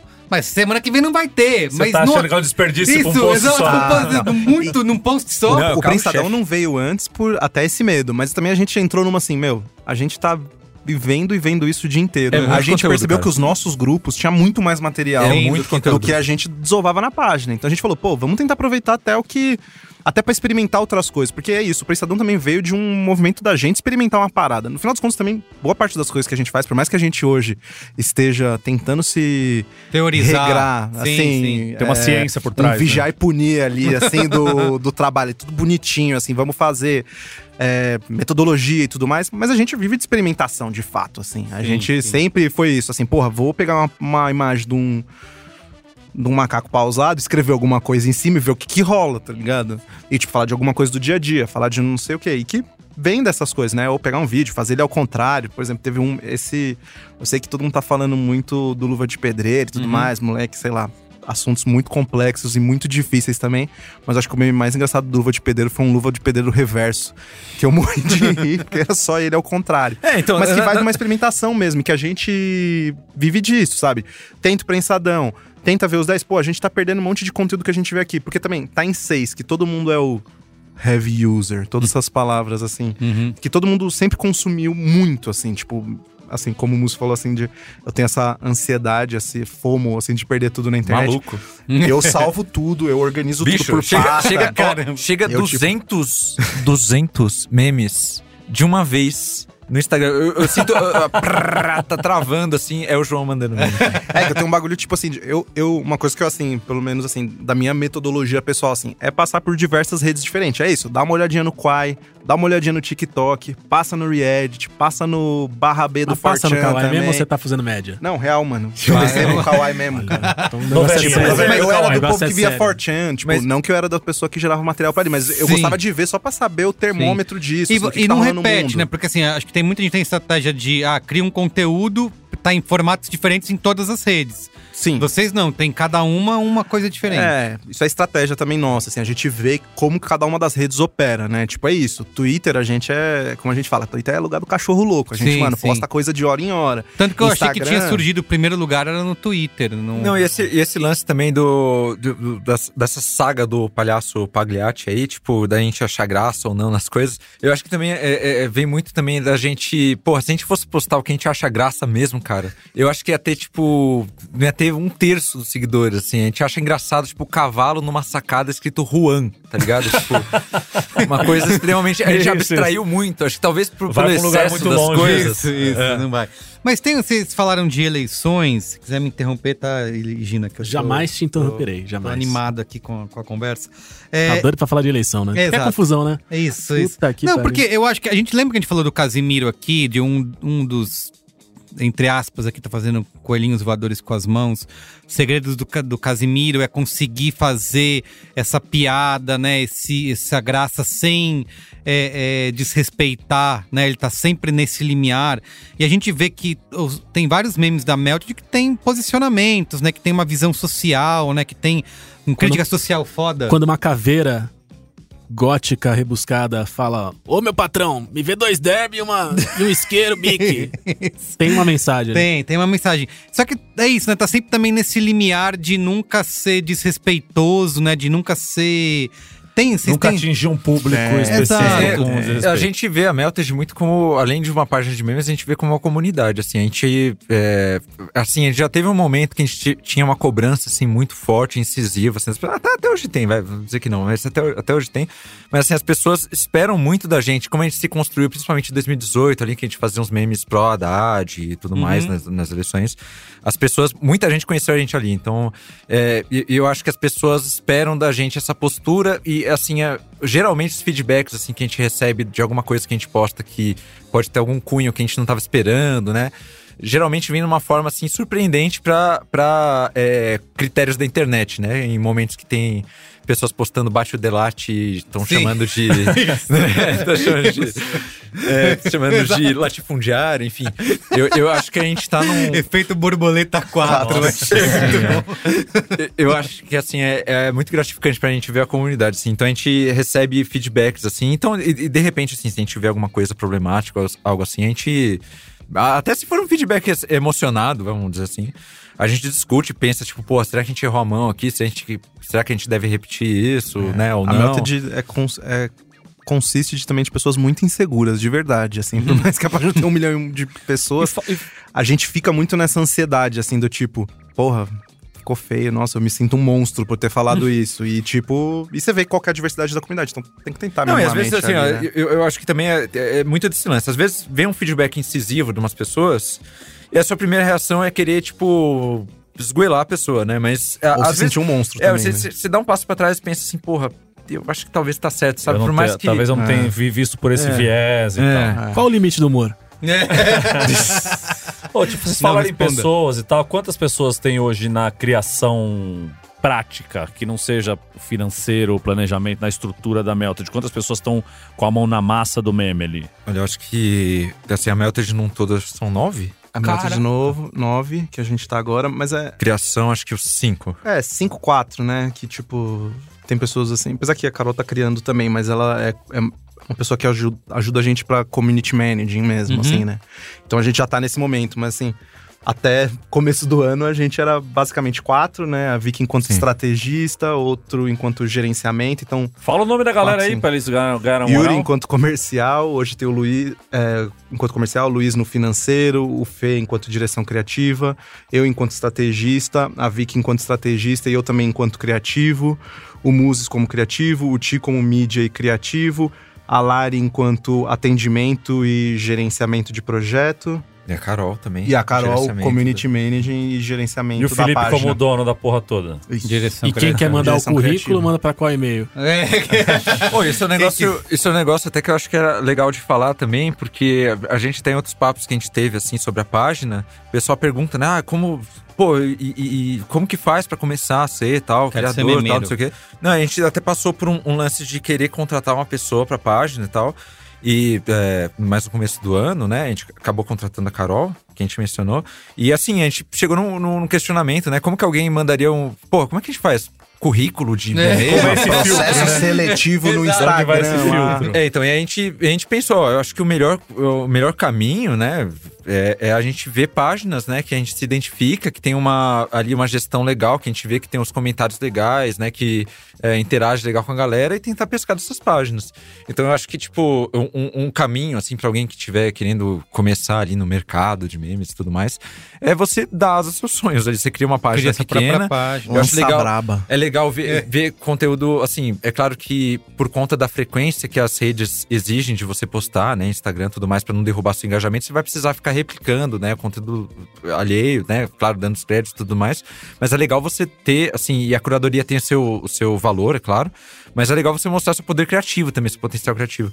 E foi assim que a gente acabou conhecendo a Carol que a gente contratou, por exemplo, né? E eu acho que, assim, né, é Instituto meu boga de pesquisa, mas eu acho que é onde outras marcas procurariam também alguém pra gerenciar ah, o conteúdo delas Olha, nesse Já sentido. rolou, já. Nossa. Não, e já rolou. Comigo já rolou. Ah, já rolou contigo? Já rolou comigo, É. já. Tipo, porque no meu LinkedIn eu tenho o Melted Videos, já. Inclusive, a agência que eu trabalhava antes, eles vieram nesse esquema. Viu o Melted Videos lá e virou trampo. Vou colocar no meu também. É. Melted. Vou botar. Já tive minha voz publicada lá no Melted. O Eu Murilo posso- falou já posso sobre essa colocar. questão de curadoria, né? Acho que uma das questões mais polêmicas que rolam é justamente a de autoria, né? É, e vocês fazem os dois, né? Tem criação própria, tem aproveitar outros memes, aí tem marca, marca d'água, não tem, faz citação, não faz. Como que funciona essa. dá muita treta, isso daí? É, é, as pessoas respeitam quando você coloca uma marca d'água, vocês veem alguém tentando roubar e apagar a mar- marca d'água e botar em outra página. Cara, é- é, a gente sofre o mal de não ter um código de conduta é, consenso, assim, de todo assim. mundo, assim. Mas assim, o que a gente tem pra gente é que assim, é, o que não é nosso, a gente posta acreditando ali até a mãe da pessoa ali, a gente acredita até o fim. E assim, nunca, eu acho que não lembro de um único episódio que alguém, ah, assim, mar- devidamente marcado, questionou a gente sobre isso, ou um dono de conteúdo. Eu Geralmente- vejo a galera agradecendo. Valeu, sim, sim, não- a galera gosta muito. E assim, é, mas aí é conteúdo que a gente produz, assim, 100%, tem a nossa marca d'água. Mas porque, tipo assim, às vezes chega por WhatsApp, alguém dá ali um print no, no Instagram, manda pro WhatsApp. Isso, isso. E aí, tipo, porra, pra até você rastrear quem é um criador e tudo mais, então é mais fácil você ter a marca d'água ali, a pessoa, tipo, às vezes nem é má fé que se ela reposta um negócio sem dar crédito, não sabe de onde veio, enfim. Mas às vezes E é é. isso, né? Também faz É. parte do meme, né? Não, às, às vezes, a viralização perdeu a origem de onde veio. Então, volta e meia você recebeu pelo WhatsApp, que não veio do link Não, original e- daquilo. E, e, e às E aí vezes. pergunta, né, na página também. É um lance que a gente faz. Pergunta quem é o dono aí, quando É. o bagulho é muito bom, e a gente acredita depois, porque é uma possibilidade hoje também, né? Não, e às Sim. vezes tem umas coisas que são irrastreáveis, assim, uns, uns formatos que são, tipo, muito replicáveis ali, que nem aquele que é um, ah, um menino no, num canto da festa ali, tipo, eles não sabem que eu sou tal coisa tal. Porra, isso é um formato ali, cara, quem é o primeiro ilustrador daquilo? Tipo, isso? ninguém Exato. vai. Cara, é muito difícil você E é coisa que surge de fórum, de Reddit, Fortran, que não é que alguém criou aquela ilustração, né? Diferente de alguns casos, né? Sei lá, tem aquele do Pepe lá, o Sapo Pepe de Sim, fato é de sim. ilustrador, virou filme, que até é uma das Isso, é. dicas gênio mundo pra poder falar. aquele- O filme é maravilhoso. É, caralho Até tem uma origem, mas que depois também. É, Subverte, né? A publicidade adora falar, mas co-criaram em cima disso trocentos formatos Exato. disso, que depois até perdeu a essência do negócio. Você sabe que eu, eu, eu- uma vez eu fiz. Criei um meme, né? É, claro que não foi com a intenção de criar um meme, que eu fiz aquele do. O Dória vestido com um pullover que fazia um H assim, aí eu escrevi Haddad do lado. Pô, eu vi esse na época, hein? Então, e esse estourou, e aí é isso. Suplicy fez foto com o bagulho e tal. E aí eu, eu ia tentando fazer assim, ô galera, fui eu que fiz aí, me dá um creditinho aí, de leve e tal. E aí alguns lugares dava crédito, outros lugares, claro que não dava, porque. Mas é isso, uma vez que caiu na internet, se você não coloca a sua marca d'água no primeiro momento, depois fudeu. É. E, e aí foi isso, rolou e tal, e aí virou tipo um movimento, a galera indo votar com o bagulho amarrado o H, assim, de Haddad e tal. Foi legal pra caralho, foi meu, meu auge me- memético de, É, na, mas inter- na sei lá, internet. acho que bagulho meme, assim, é. Nem filho, você cria pro mundo Cara, pra é- viver é- aí, mano. é isso, e tipo, tipo, é isso. você vai ficar nessa ansiedade de querer falar Ser o que é dono. seu, Não, que você é o tem dono. Não, você não criou pra isso, você criou pro bagulho. Não, e tem coisa também que a gente cria que a gente só quer que vai, assim, na internet. A É. gente nem bota a nossa marca, a gente só pensa, tipo, ah, isso aí é um negócio que deveria ser replicado mesmo. A gente só joga e, A mensagem, e vê o né? negócio rendendo, assim. E outra, vocês também. O Marco deu o exemplo dele, teve esse grande momento de sucesso, mas ele não é um cara que tá produzindo Exato, memes a seguidamente, rodo. não é meu Então, ó, trabalho, né? Então, assim, a hora que ele lançou um e o bagulho foi show, pô, ele guardou aquilo no coração Exato. como o momento mais especial da vida dele. Quando vocês criam 489 memes numa hora, e aí dois desses ganham Estouram, vida, né? estouram, saem, e as pessoas não reconhecem de onde veio, você fala, cara, beleza, foram dois. Isso. Nos 489 dessa hora, eu vou criar mais não sei quantos durante o dia, durante a semana, o mês, o ano, minha vida. Foda-se, né? Que se perdeu Sim, ali, sim. tipo, foi só mais um pouco. Não, e tem, mas assim, indo para outro caminho, assim, é, existem páginas já também que, assim, eu já vi atropelarem a nossa marca d'água, tipo, rabiscarem, assim. Caramba. Pega a caneta ali do, do Stories e rabisca, assim. Ou cropar, né? O cropar é o mais comum, É. né? Ah, Crop. sim. Não, mas sim. aí- aí- o cara a gente- põe a arte quadrando, o negócio é quadrado, ele põe um, um retângulo É. só pra tirar a marca Não, a d'água. gente era inocente também de deixar a marca d'água discretinha ali. Ah, não, agora tá cada vez Tem mais ser- elaborado, né? Tem que ser no meio, que não dá pra você tirar. cópia não comédia. É, o bagulho é assim, mano. É multiply no meio da imagem É. em três lugares diferentes pro content aware do Não Photoshop nunca pegar. Não consegui tirar, né? Tem um negócio, vocês falaram desse, dessa viralização e até de pensando nessa nesse ponto de autoria. Tem algo que me preocupa bastante, eu, sei que já rolou antes, vai rolar de novo agora, né, em 2022. Essas páginas de memes que acabam ganhando bastante audiência e sucesso e de repente elas são cooptadas pelo lado ruim da força aí. Eu lembro que acho que um deles era o Corrupção Brasileira Memes, não sei se vocês lembram disso. Aí, eles foram, sei lá, comprados pelo MBL, eu não sei, alguma coisa do tipo, não é? E aí e- e tem outros casos disso rolando, né?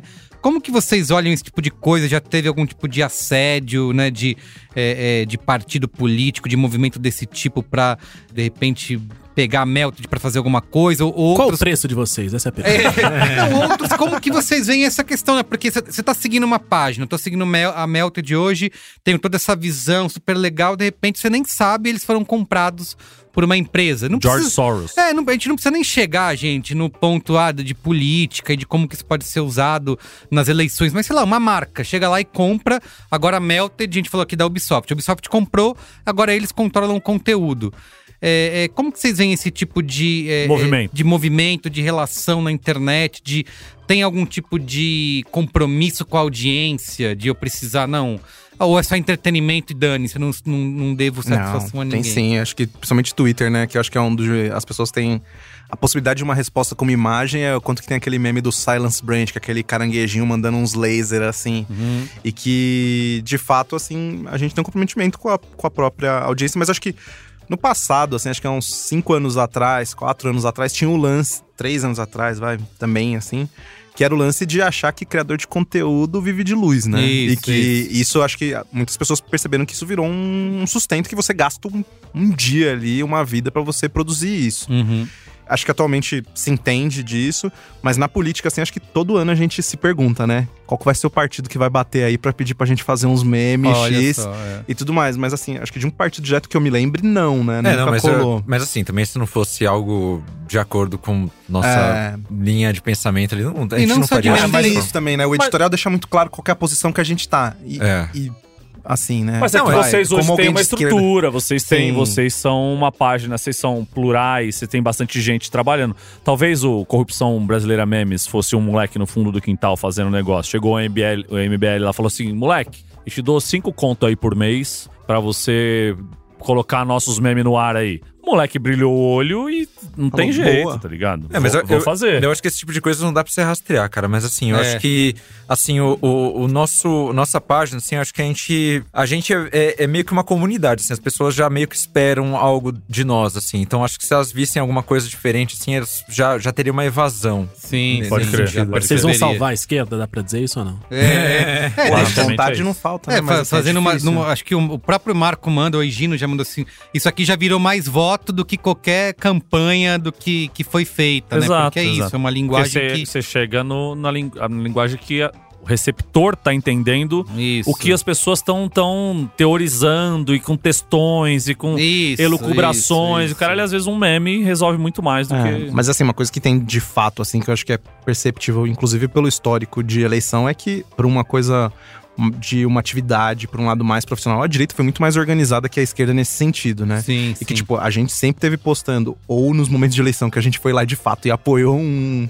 um candidato, a gente nunca recebeu nada. A gente recebe apoio, recebe comentário, a pessoa replica e tudo mais, assim, mas não uma coisa de vamos fazer um trabalho mesmo Mas não de tem marketing. um- Ninguém foi convidado pra almoçar na casa da Paula Lavigne, né? Não foi. Eu acho que também. Mas, mas não tem um, um- um lance aí de os memes de direita. Aqui eu tô generalizando, claro, claro, mas ser uma linguagem muito mais tosca e um negócio muito mais simplório, que é assim. É ruim, né? Lula muito corrupto, muito ladrão. E é o Lula vestido de presidiário dentro do negócio. E aí tem um bilhão de likes das tias do WhatsApp, das tias do Facebook, o caralho. E quando é um meme mais, mais à esquerda, que você tem que fazer um todo um negócio pra. pra elaborado. Ela- né? elaborado. Pode ser até, ser até ser uma bobeira, mas ele tem quatro camadas que você vai entender ali. É, e e quando, na verdade, o, o meme da direita é o, é o Lula com um, um tridente, e chifre e rabo. E fala assim: é, o Brasil tá assim, porque papapá, papapá, e resolve. E o cara tem um bilhão de likes. sei lá, pra mim vem várias questões disso daí, né? Porque pra começar pela esquerda a gente ia falar assim, porra, vai lá, já vai entrar numa questão de corpo com o cara que você não quer ser, atacar o cara por uma questão de corpo. Por uma questão de religião, você também não vai querer atacar. Exato, são disso. muitas Então, camadas. já tem uma série de camadas, de É. fato, que a gente cancelaria o meme que a própria direita faz, e que a gente entra nisso. Então, se parte pra um. Porque, nonsense, porque, às vezes, um- porque às vezes o, o excesso de pudor É, faz com que, que você a direita não tem, sim, né? que a direita não A tem, e aí eles conseguem fazer muito mais, porque é isso, você pode fazer o Lula, ou a Dilma, ou quem quer que seja que eles estão atacando, ou o Haddad, de diabo, de presidiário, de... Ou Dória, vai, só pra você citar um. Ou aqui. Dória, é, exatamente. o Dória de calça, de calça apertada e não sei o que. Você pode colocar eles na, na porta do carro, na porta do combustível, com o bagulho enfiando no cu deles e tal. Que é coisas que, que o nosso lado geralmente não faz, né? Evita fazer, porque é isso. A gente tem. A gente sabe os limites Tem um do humor, limite, né? é, tem um limite ético. Vocês já foram cancelados, assim, dos. Postou um meme que deu muito errado, fez uma piada ruim e precisou existir um gerenciamento de crise, por exemplo?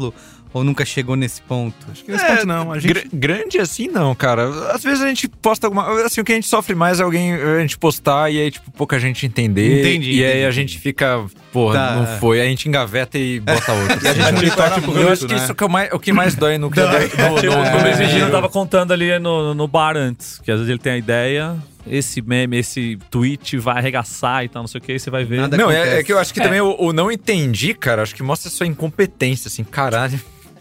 Parecia tão bom na minha cabeça, sabe? Exato. Que isso é basicamente quatro dias da- de trabalho meu da semana. Essa é a conclusão que chega no final do dia. Fala, puta, eu sou um idiota. Só que só ficou bom na minha Pensei cabeça. pra caralho. É, só ficou bom na minha cabeça. De tudo, né? Tanto da minha produção amadora de memes, eu não sou um profissional, mas dou as minhas cacetadas ali, mas e profissionalmente também, né? Não, o que a gente quebra mais a cara, assim, é com coisas, tipo, políticas de, de, de algumas, é, algumas redes que a gente posta que a gente não imaginava que aquilo que a gente tava postando se enquadrava naquela política, né? Aham, Enfim, seria um problema. É, enfim, tipo, ah, é, o que a gente tava falando também antes ali na, da conversa, né? Tipo, se você posta alguma coisa, sei lá, um print de WhatsApp ali, que um cara tá chamando o outro, tipo, é viado, não sei o quê, tipo, num contexto ali de, de, de conversa do WhatsApp, aquela, aquela conversa tá acontecendo, não é você xingando.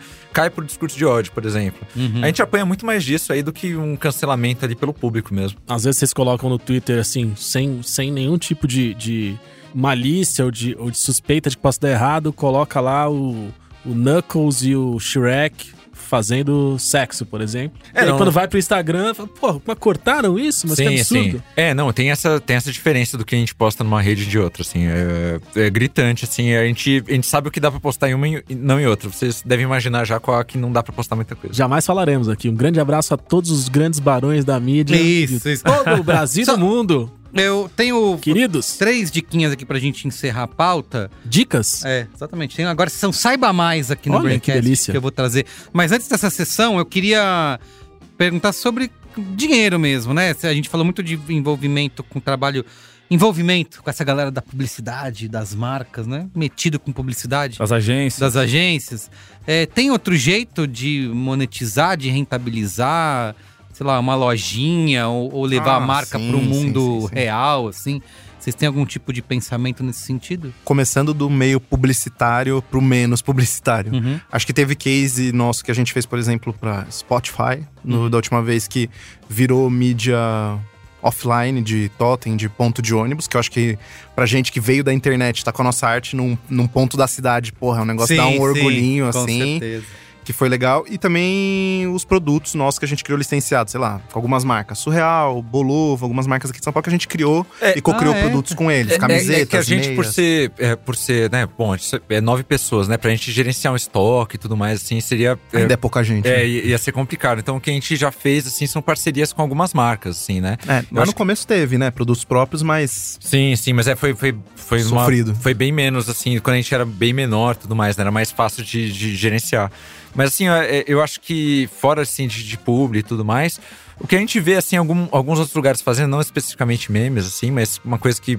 A gente acabou não, não aderindo, assim, mas é, é de grupos ali, personalité ali, né? Enfim, de, de, de memes, né, que, que daria pra É. distribuir. A gente tem um, um Telegram, mas assim, a gente não, não viu por que monetizar Um ali, clube né? de assinatura. é, a gente ainda não, não partiu pro A clube gente, de via, a assinatura. gente via mais o Telegram. NFT não vai rolar. NFT não vai rolar. NFT também a gente não quis. A gente foi eticamente contra. Não, a gente viu o, o Telegram ali, a gente achou legal porque era um, é, um, é um canal que a gente consegue, tipo assim, nossa audiência tá recebendo 100% do nosso conteúdo, né? Diferente de redes sociais ali, que você não sabe quanto que tá sendo entregue e tal. Verdade. Então a gente viu mais pra esse caminho. Ah, outra forma interessante que é publi, mas não é publi. Agora a gente tá fazendo também, enquanto o que a gente tem se autodenominado enquanto um hub criativo, a gente prestando trabalho pras marcas, em escrever direto enquanto copywriter da marca, enquanto produtor de conteúdo pra marca e gerente da, de alguma marca, de alguma conta. Então, a gente agora já tá mirando e tem conseguido trabalhos dessa maneira, né? Pra pegar a conta, Mas aí pra não fazer a sai, não sai como Melted, sai como marca. Não, às vezes a gente até atrela a vender plano de mídia pela Melted, Melted. junto, assim, tipo, faz Sim, junto, sim. né? Pô, você tá crescendo sua marca aqui na internet, a gente vai gerenciar Vem isso. num pacotinho com faz o um papai pacotinho aqui, da porra. É que aquele negócio também, a, Já a marca chegaram no esquema sempre- feira. A marca quer, tipo assim, as marcas estão vendo que, tipo, fazer meme rende, assim, que eles Uhum. precisam sair dos padrões publicitários aí conhecidos. Só que muitas vezes eles percebem, eu, eu imagino que eles devem estar percebendo que é, é muito fácil você parecer tiozão, parecer um outsider Sim, ali dos sim. memes. Vamos fazer um viralzinho? É, então, então eu acho que eles têm procurado cada vez mais aí criadores de, de páginas mesmo pra, renderizar- digital. pra Ah. gerenciar o conteúdo deles. É, hoje, mesmo assim, o- um que é bem curioso, assim, que a gente ainda não tá nessa, mas, por exemplo, o TikTok, você vê que as marcas atualmente no TikTok estão chamando os próprios produtores de conteúdo que faz a dancinha, que faz o Sim. tutorial e tudo mais, pra já fazer os conteúdos das marcas lá dentro. É isso. Aí tá, tá fazendo valer aquele meme do Silent faz Brand. faculdade quem não se garante no TikTok. O que, que falta pra Melted entrar no TikTok? Nada? Falta Nada. tempo. Falta tempo. É, Coragem. Não, a gente Dancinha? Falta dar alguém dançar no. não, a gente, Não, a gente já. não, a gente já tem, tem planos e tudo mais. Aí é só. Acho que até meio do ano a gente já tá já com tá os dois pés no peito. aí. A gente já tá, né? É que a gente Não não, tá tão criação, grande é, quanto o Instagram. É, a gente não tá E focado. nem ali. constância. Você acha, vocês acham que vai funcionar na, na dinâmica do TikTok essa linguagem da Melted? Ou tem alguma adaptação a ser feita aí? Não, a gente tem, tem pensado em muitas adapta- adaptações. Uma coisa que a gente tem percebido assim é que geralmente o conteúdo que a gente faz pensando pra TikTok, ele funciona muito bem pro Instagram quando a gente replica. Uhum. Mas o conteúdo que a gente faz no Instagram não necessariamente, Necessariamente. vai bem no TikTok. Então, a gente tem pensado mais nessa. A gente tá fazendo um plano, tudo mais, ali, umas editorias, tudo mais pro TikTok, que a gente acha que vai conseguir retroalimentar as outras redes. Então, a gente tá pensando com muito carinho aí, mas tá pra sair do papel muito em breve. E o Kawaii? Aí, bem em seguida. Então vamos pensar, vamos pensar. Muito bem. Só Vocês têm mais alguma novelinha. pergunta aí, Marco e Luiz, antes de... Eu tô bem satisfeito com o papo aqui, viu, Satisfeito? Carlos? Pode Muito ir pro bem. momento Saiba Mais aí. Ó, saiba mais, são três indicações pra gente fechar o programa, pra quem quiser se aprofundar né, e refletir um pouco mais. Tem um- uma matéria que saiu na Exame, é, que é a partir de um estudo feito pela Universidade da Pensilvânia e da Universidade da Califórnia, Massachusetts, Ohio, que é que memes ajudam a lidar com a pandemia. Então eles fizeram essa pesquisa para mostrar que muitas pessoas é, é, que consumiram memes durante a pandemia estavam mais felizes, né? É, então, esse link vai estar aí na descrição do, do podcast, também no, no post aí do B9. Quem quiser ler e se aprofundar, só clicar. Tem o podcast também Além do Meme, do Chico Felite, né? Onde ele faz, ele investiga né, a história, Humaniza. humaniza também por trás de vários memes. Você escutou? Conta aí, Luiz. Eu escutei a, quase que a primeira temporada inteira do Além do Meme. Muito Acho bom. que faltaram uns dois episódios ali pra eu assistir. É bom demais. E da- todos, tem o- todos, maravilhoso, Todos eles me, me, me tocaram de Ah, fato, é? assim. Sempre que eles Ficou terminam, emocionado? eu falo. É isso. eu- eu- as duas coisas que eu penso, eu falo, porra, que trabalho foda. Aham. Como eu gostaria de ter feito isso. O Chico é muito foda, né? Uhum, então, é, tipo, é, é, é aquela inveja boa do caralho. Tá aí uma pesquisa que eu adoraria ter feito, uma produção que eu adoraria ter feito, é muito bom. Além disso, além de pensar no Chico, na produção em si, pensar no personagem, né? Como, como a gente sempre sai com o coração meio quente pela investigação que ele faz. Não é um Pô, então, debote, não é o uma da- zoeira. É, o o, da- o da- último da bota, Bota eu chorei. Não, eu não, chorei. o, o da, da Bota Beth. O da Beth. o da Beth do, e o do Carreta Furacão Carreta também. Furacão é Pô, demais. é bom. o, do, o do menino do, Do Nissin Orfale. Senhor fala que ele não fala o nome do menino no programa inteiro. É, muito foda, porque ele não quer expor mais ainda a vida Cara, do. Não, esse é bem bonito também. é Bem bom. E como é bonito o Chico, né? O cara é bonito mesmo. Puta que bonito, pariu, queria. Ser assim, É velho. foda. Caceta. Então é isso, podcast Além do Meme. E por último, tem o livro da Cíntia Benac de Abreu, que se chama Também com Meme se ensina e se aprende história. Uma proposta didático-histórica para o ensino fundamental 2. Olha isso, tá vendo? Então o livro. Fascinante, hein? Exatamente. Tem, o- vai estar o link, tá disponível na Amazon. Compra aí através do nosso link. Talvez se eu tivesse você- uma professora no ensino fundamental 2 Exatamente. No- tivesse me ensinado com memes, você não tava aqui hoje, né? A Cintia ela fala de como a aula de história pode se aproveitar dos memes que já mudaram e os que ainda vão mudar o rumo das coisas. Tá vendo? Tá didático, livro didático. O negócio Sim, até nós- Fascinante. Aproveitando isso que você tá falando, uma coisa que a gente tenta comparar o meme, assim, que a gente vê como uma coisa super nova, assim, é com as charges, sempre foram, né? Só que eu acho que a diferença é que você não precisa ser necessariamente um desenhista ali, porra, você tem acesso ali a um editor ali de imagem no seu celular Zap, ali, você zap. consegue fazer alguma coisa que teria o papel ali de uma charge. Então eu acho que não é um negócio que.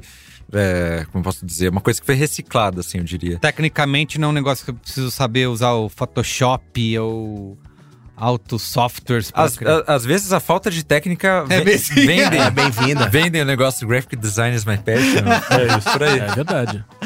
Muito linguagem, bem, gente. linguagem. E belíssimo papo. Ficaria mais uma hora aqui com vocês. Mais a uma hora que a gente ficou lá embaixo. Bar. exatamente, a gente gastou mais tempo no bar. Mas é isso, vamos com a boa?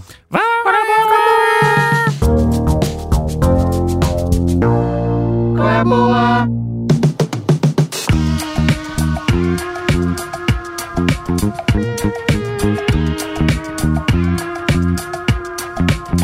Quem começar? Eu vou deixar o convidado. Não, favor. não, começa. Marco, você sempre Sou começa. sempre eu? Ó, eu começo, eu isso, faço isso. sempre as honras? Isso, isso, isso. Então eu vou aqui. Enquanto eu descubro qual vai ser o meu. Vai. Isso, vai, vai pesquisando aí. É, esse final de semana eu, eu tava em casa meio desocupado, porque não era meu final de semana com meu filho, e aí eu fico meio sem lugar no mundo, né? Saio pra pedalar, mas não consigo pedalar muito, não dá pra ficar pedalando o dia inteiro. Pedalo uma hora, voltei. Falei, ah, quer saber? Vou assistir um filme. Basicamente, o que eu faço igual, eu sou meio igual o Carlos Merigo. Eu vou procurar algum filme pra assistir e acabo caindo num documentário, que é muito mais legal, porque a gente acaba aprendendo alguma coisa no caminho. E aí, caindo no comentário muito legal de um cara que eu era super fã, continuo sendo fã, apesar dele não, não estar mais nesse plano, que é o Anthony Bourdain. E esse documentário é muito foda, assim, é uma, uma, uma, uma visão muito legal do que foi a vida dele em si, né? Desde quando ele começou a ser um chefe estrela aí pelo mundo, é, contando como ele entrou no mundo do entretenimento, né? Um cara que tinha antes de entrar no mundo de, de ser chefe, antes de, de entrar no mundo do entretenimento, teve problema com adicção, teve problema com vício em heroína e o cacete. E de como ele se reinventou na vida, assim, conseguiu fazer programas incríveis, assim, de, de, de, viagem e que não falavam necessariamente só de comida dos lugares que ele ia, mas contava muito sobre a vida das pessoas, né? Era um cara muito interessado em entender a vida das pessoas dos lugares que ele, que ele visitava. Veio aqui no Brasil algumas vezes, foi pra Amazônia, participou da, da pesca do pirarucu na, na Amazônia, foi pra BH, comeu a língua do, do Bar do Careca. É o Bruno Deluca deles, né? Basicamente. é isso. É o Bruno Deluca idoso que viajou o mundo aí mostrando as delícias da, da, culinária mundial, sem muita frescura, comia comida de rua, comia comida de restaurantes premiados. E o documentário é muito foda, porque assim, ele. É, é, a trilha sonora é muito foda, né? Tem ali The Modern Lovers, que faz. Que, que tem uma música que chama Roadrunner, né? Que chama Roadrunner, o, o documentário. Toca Television, Queens of Stone Age, que ele era muito amigo do Josh Homme. Tem entrevista com o Josh Homme também, tem entrevista com as ex-mulheres dele, entrevista com os grandes chefs que foram amigos deles, entrevista com a equipe toda que viajou com ele o mundo inteiro, acompanhou ele por 12, 13, 15 anos aí viajando o mundo. É um documentário muito foda, assim, do, do, do ponto de vista emocional, né? Mostra um cara sensível pra caralho, mas que também dava seus vacilos. Então teve todas as tretas dele com a, com a ex-mulher, de como ele se redescobriu enquanto ser humano quando nasceu a filha, e de como depois essa relação de família muito mais dentro de casa, assim, tava agoniando ele. E aí depois ele se envolveu num relacionamento com a Asia Argento, que foi meio que o final da vida dele ali. É, eu não quero contar muito mais, apesar de ter contado bastante coisa, mas assistam esse documentário. Eu, não, eu achei que fosse estar na HBO Max, porque a, a HBO Max é uma das produtoras, né? É CNN e HBO Max, mas não, na, não tá na HBO Max, então eu tive que dar meus pulos aí pra assistir. Você também deu os seus pulos para assistir. Mas é um documentário bonito, um documentário que me fez chorar, porque eu me sensibilizei ali bastante com a história. E vale muito, muito, muito a pena. E para quem não conhece, vai procura no YouTube, deve ter alguns programas completos do Anthony Bourdain, Parts Unknown, chama o programa dele, em vários lugares do mundo os, os episódios do Brasil, ele aqui em São Paulo, no Rio, em Salvador, em BH, na Amazônia, são muito legais também. É, e a história dele é uma história muito foda e, e, com um final, infelizmente, trágico. Mas dê seus pulos aí, Roadrunner, a história do Anthony Bourdain. Muito bem. Quero aproveitar, desde que você falou de documentário, Marco Mello, tá rolando o festival É Tudo Verdade, né, 2022. Começou no dia 31 de março, vai até 10 de abril tá tendo sessões presenciais nos cinemas e tal, mas tá tendo também no, no site É Tudo Verdade Play. Então tem algumas, eh, alguns filmes que você pode assistir gratuitamente ah, na é sua casa. É, tem os limites de, de visionamentos ali que eles chamam e tal, mas eu sempre consegui assistir, tem as datas e tal. Então recomendo muito quem gosta de documentário acompanhar o que tá saindo no É Tudo Verdade. E eu assisti um, consegui assistir um documentário até agora, que é o Navalny, do Alexei Navalny. Não sei se vocês acompanharam essa história na época, que é de um, de um cara de um opositor na Rússia, né? Então ele tá lá denunciando todas as tretas do Putin, a corrupção e tudo mais, e ele está sendo perseguido, né? Obviamente, ele, ele virou muito popular, virou um influenciador digital, com canal no YouTube, no TikTok, com milhões de views no, no TikTok e no YouTube. Então ele está o tempo todo denunciando o governo russo e por conta disso sempre ameaçado, né? E rolou, acho que foi 2017, ele foi envenenado, que é um, é um veneno, esqueci o nome do veneno, eles falam lá no, no, documentário, que é um negócio que não deixa rastro, né? Você, a pessoa, o corpo dela para de funcionar e você não sabe que ela foi envenenada, mas ele, como ele envenenaram ele antes dele pegar um voo longo. Ele ia morrer no voo, mas como ele estava passando mal, o piloto resolveu fazer um pouso de emergência. E por conta disso ele conseguiu ser salvo. E aí o documentário vai mostrar todo o processo dele de investigação para provar que ele foi envenenado pelo governo russo. né? E, cara, essa parte é muito é, chocante e como é que é empolgante ao mesmo tempo, né? Porque vira um thriller de investigação, você vai vendo aquilo tudo se desenrolando ao vivo, de como que eles fazem para descobrir se tinha gente atrás dele, como que envenenaram. E tem uma cena em particular que ele faz uma, uma, uma ligação ali, um trote, que, cara, é de você botar a mão na boca assim, falar: caraca, não acredito que eles estão conseguindo fazer isso. É, enfim, é, tá disponível Ainda tem que ficar de olho ali, porque tem as datas, né, do É Tudo Verdade, do o, o tempo que o filme fica disponível. É na, Navalny, é N-A-V-A-L-N-Y. E é um filme que tá no festival, mas ele deve em breve também, como você falou, ele é um filme produzido pela HBO Max. Então, talvez depois do festival, daqui a algum, algumas semanas, alguns meses, ele deve estar disponível lá. Mas quem conseguir, corre lá no, no site do É Tudo Verdade para ver se ainda consegue, consegue ver. Eu só queria deixar um outro ponto que é, o cara tem. Ele, tá, é um, ele é um opositor na Rússia. E acho que o documentário não, não questiona tanto quanto deveria, mas também não deixa passar que ah, você está pedindo apoio né, na, na Rússia dos opositores, mas eu te vi lá no, fazendo um discurso para os caras nazistas lá. E aí, qual é que é? Aí ele dá uma ensaboada lá, não, ah, é que eu, nessas horas, eu preciso trazer todo o apoio que eu puder, eu não sabia que eles. Então tem um. Sim. E os caras também estão tão pegando ele lá. A gente vê bastante paralelo com outros cenários políticos aí pelo mundo. Então é isso. Esse é o documentário e o festival é tudo verdade. Bom demais. Murilo, vai você aí. Bom, é, eu só posso falar um? Eu tenho, eu tenho, eu tenho- pode Fala mais. quando você quiser, você é convidado. Cara, eu vou- Semana, manda. semana Vou- que vem você vai dar qual é a boa? Opa. Então gasta vou- agora, bicho. Vou, vou dar três rápidos aqui. Tem uma. Eu gosto de ver coisas leves, besteira, assim, na, na Netflix. E aí eu me deparei, assim, eu entrei na Netflix, tinha um- o banner gigantesco lá. Isso é bolo? Ah, isso é bom.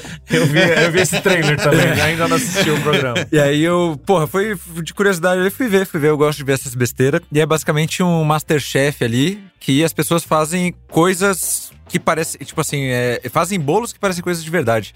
E aí você precisa, é, eu acho, eu gostei muito porque ele te coloca nessa posição de adivinhar. Porque você precisa ver ali entre quais daqueles cinco itens, qual deles é bolo. E aí, porra, é, é- é muito massa ali você querer adivinhar ali. E aí, tipo, se os caras adivinham, eles ganham, tipo, participação, eles ganham prêmio, eles ganham Tem mais toda uma dinheiro. competição em volta Isso. de descobrir se o bagulho é bolo ou não, né? Exato. bom, E show eu- bom. E tem uma comparação, né? Coloca Tem. tipo, uma bola de boliche de verdade e uma Isso, bola eles de têm que- boliche de bolo. Eu tô assistindo com as, bolo de boliche. com as crianças em casa, eles estão pirando, é muito bom. Bom, eu gosto desses, desse reality show bobeira, Isso é assim. bolo. É, uma outra coisa. Cara, eu acho bizarro. Se eu apresento essa ideia pra alguém, a pessoa vai, você tá.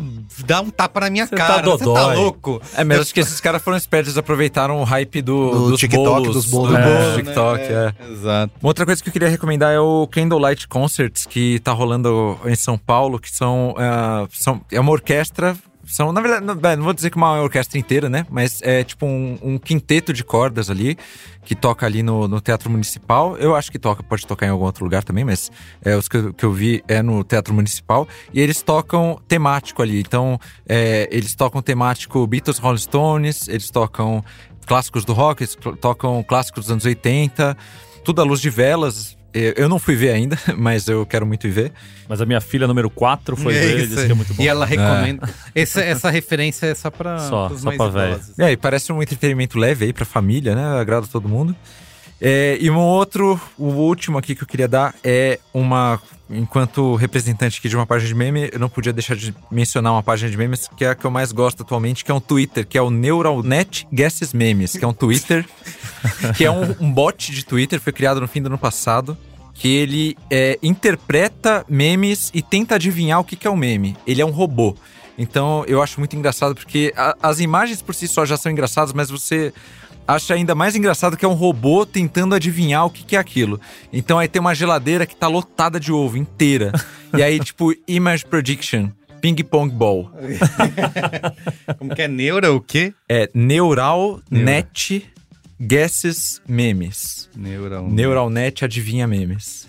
Bom demais. Muito bom, vou seguir já. Bom, eu vou dar umas literaturas um pouco mais nerdola dos memes Opa, aqui mesmo. Vai lá.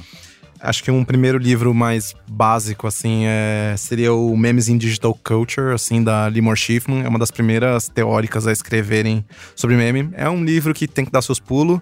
Apesar que esses dias eu vi vendendo na Amazon pela bagatela de 110 reais. Mas também tinha em versão digital. É um livro produzido pelo MIT. Ah, o preço da maminha, né? É, mais ou menos isso. Um quilinho de maminha ou livro ou churrasco. Aí você decide o que, que você faz. É, mas é um livro mais barato e tão interessante, principalmente pro ano de 2022, que é o Políticas da Imagem, Vigilância e Resistência na Dadosfera, da Gisele Beigeman, que tem alguns capítulos sobre memes e as dinâmicas da política. Também é bem interessante. É uma pessoa que tá estudando os memes e internet. Que legal. Aqui na. Ela é professora na FAUSP, né? No design, na arquitetura. Porra, um filme pra falar dos poder, do poder dos memes, o Feels Good Man, que é sobre o meme do Sapo Pepe. Ah, Bom Que é demais. Lindíssimo, demais. lindíssimo, que tá contando a história do ilustrador, dele brigando como se apropriaram do meme pela direita nos Estados Unidos e como isso fortaleceu o Trump e tudo mais. E uma dica que eu só vou reforçar mais uma vez é o Além do Meme, porque é bom, é bonito e o Chico também. É isso. É isso. É o, é o pacote completo. Muito bem. Luiz Egino, finaliza aí. Finalizo. Achei interessante o momento que os nossos convidados estavam falando aqui, não, porque a gente tem uma curadoria e a gente já sabe o que dá certo, o que não dá. E o que pouca gente sabe é que tudo que a gente traz pro Qual é a Boa precisa ser revisado e aprovado pelo Carlos Merigo, É? entendeu? Ah, tá bom. E a segunda vez que eu trago um Qual é a Boa, que eu chego preparado pra falar de um Qual é a Boa, eu sou bloqueado. Não. Porque eu ia falar sobre o Projeto Adam, eu ia dar essa dica da Netflix, e o Merigo falou pra mim: Não, cara, Ryan Reynolds não vai entrar aqui. Para com isso, para de insistir. Eu não gosto dele. Jamais. Assim, eu me diverti no final de semana vendo um filme interessante em que o Ryan Reynolds faz é, o papel de, uma- de um personagem 20 anos mais velho e tem uma criança que faz a Ah, personagem 20 não, esse é mó legal, o Adam Project. É, me, Pô, é legalzinho. me diverti a beça. Ah, Uma história que tem Ryan Reynolds, Zoe Saldana, o garoto é muito Mark bom. né? Ruffalo, Jennifer Garner, um grande elenco. Porque esse, é, o, é o- esse é, um, é um poder que o Ryan Reynolds tem. Ele é um cara tão querido, tão. Se garante no carisma, né? se garante tanto no carisma que ele consegue Angariar, trazer né? e angariar grandes talentos pra trabalhar junto com ele. Uma- um, um filme que traz viagem no tempo, traz bom roteiro, boas piadas. O Ryan Reynolds sempre fazendo papel de Ryan Reynolds. que Isso, é, é, isso é a primeira Isso, coisa que eu percebi É. é, vendo o filme, é isso. É, Ele é ele, né? Não tem, não tem como. Mas Isso- fiquei chateado, foi bloqueado. Entendeu? Não foi bloqueado, essa, de essa jeito sugestão nenhum. do Qual é a Imagina. Boa foi bloqueada, mas tudo bem. Entendeu? Tá no seu papel aí, faz você achar melhor. Você mandou no nosso grupo de zap, eu a disse vida, a vida vai te cobrar lá na frente. E aí, não podendo trazer como dica o Projeto Adam, tá na Netflix, filme desse ano. Tem episódio de cinemático também, quem quiser ouvir. É. Fazendo jabá aqui. tá certo. Ouve aí. Não podendo trazer esse Qual é a Boa, que foi bloqueado pelo Carlos Merigo, eu fui buscar durante a semana, porque já, eu já trouxe essa. Eu trouxe uma reclamação minha Esse sobre, relato, né? sobre a busca por conteúdo interessante pro Qual é a Boa, mas isso tá no nosso conteúdo extra, então se você quiser ouvir, tem que assinar o Braincast. É, eu fui buscar durante a semana uma série. O que, que eu queria? Eu queria sensibilidade, Uhum. eu queria primor estético audiovisual. Conteúdo o quê? Premium. Premium, premium. Eu queria boas Diversidade. Eu queria boas atuações, eu queria diversidade, eu queria temas atuais. E aí eu caí na sensacional série Estação 11, que tá disponível na HBO Max. Mas aí eu recebi a notícia que já deram isso como dica. Rolou, rolou. Quer dizer, tá, tá difícil, né? Mas vai, é válido, que a As gente pessoas ficam sua opinião. assistindo tudo o Audiência tempo todo, rotativa. porra. O, o Braincast sempre pode ser o primeiro Braincast de alguém. Exato. Então tá bom. Então, como a audiência é rotativa e como o Braincast pode sempre ser o primeiro Braincast de alguém, eu vou dar como dica Estação 11. O que é Estação 11? Estação 11 é uma série que se passa no ano de 2020 como linha do tempo principal, como linha do tempo de partida, mas que passeia por linhas do tempo diversas, mas conta a história de uma. E assim, já falo de antemão. É baseado num livro lançado em 2014 conta a história de uma gripe que varre a humanidade. Se passou em 2020, a gripe aconteceu em 2020, mas o livro foi, foi lançado em 2014. Uma gripe que varre 99% da humanidade. As pessoas morrem do dia pra noite, ela é muito letal, muito rápida. Uma mutação muito rápida faz com que ela varra a humanidade. Poucas pessoas sobrevivem e a gente vai acompanhando algumas, várias histórias que acontecem por aí. Dá pra dizer que a história principal que a gente acompanha é da personagem chamada Kirsten, que tem 13 anos, não, tem 8 anos na linha do tempo de 2020. E a gente acompanha essa essa atriz Mirim que faz ela nesse momento e até tem um outro momento um pouquinho mais velha, com uns dois anos de pandemia ali acontecendo. É, e depois a gente acompanha uma outra atriz vivendo ela já com quase 30 anos, com 28 anos, se eu não tenho nada, 20 anos depois. É, lidando com esse mundo pós. Não é nem pós-pandêmico, né? Pós. Cataclisma. Cataclísmico, de geno. Sei, é, coisas e, e afins, né? Palavras. Isso, isso, fala. Words.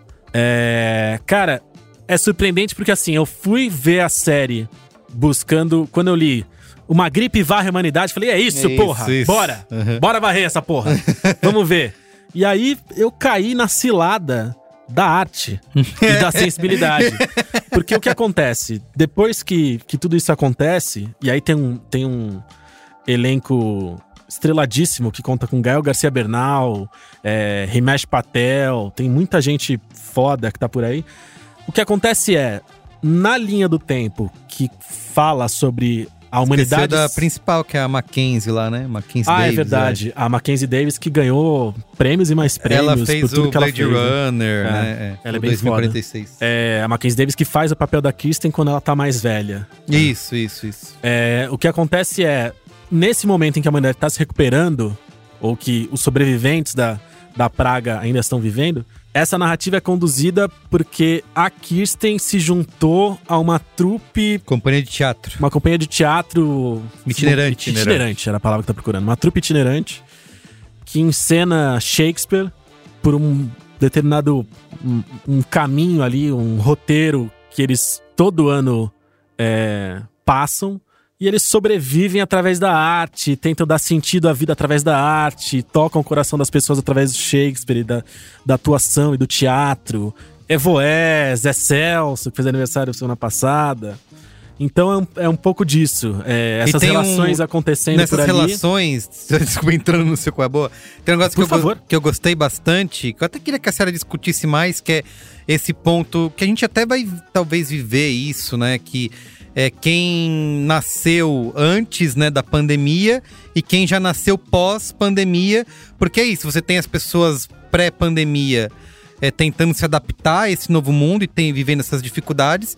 E quem já nasceu depois do mundo ter ido Só pro caralho, esse mundo. só conhece esse mundo. E aí é outra relação, são pessoas mais, digamos, livres, leves e soltas, né?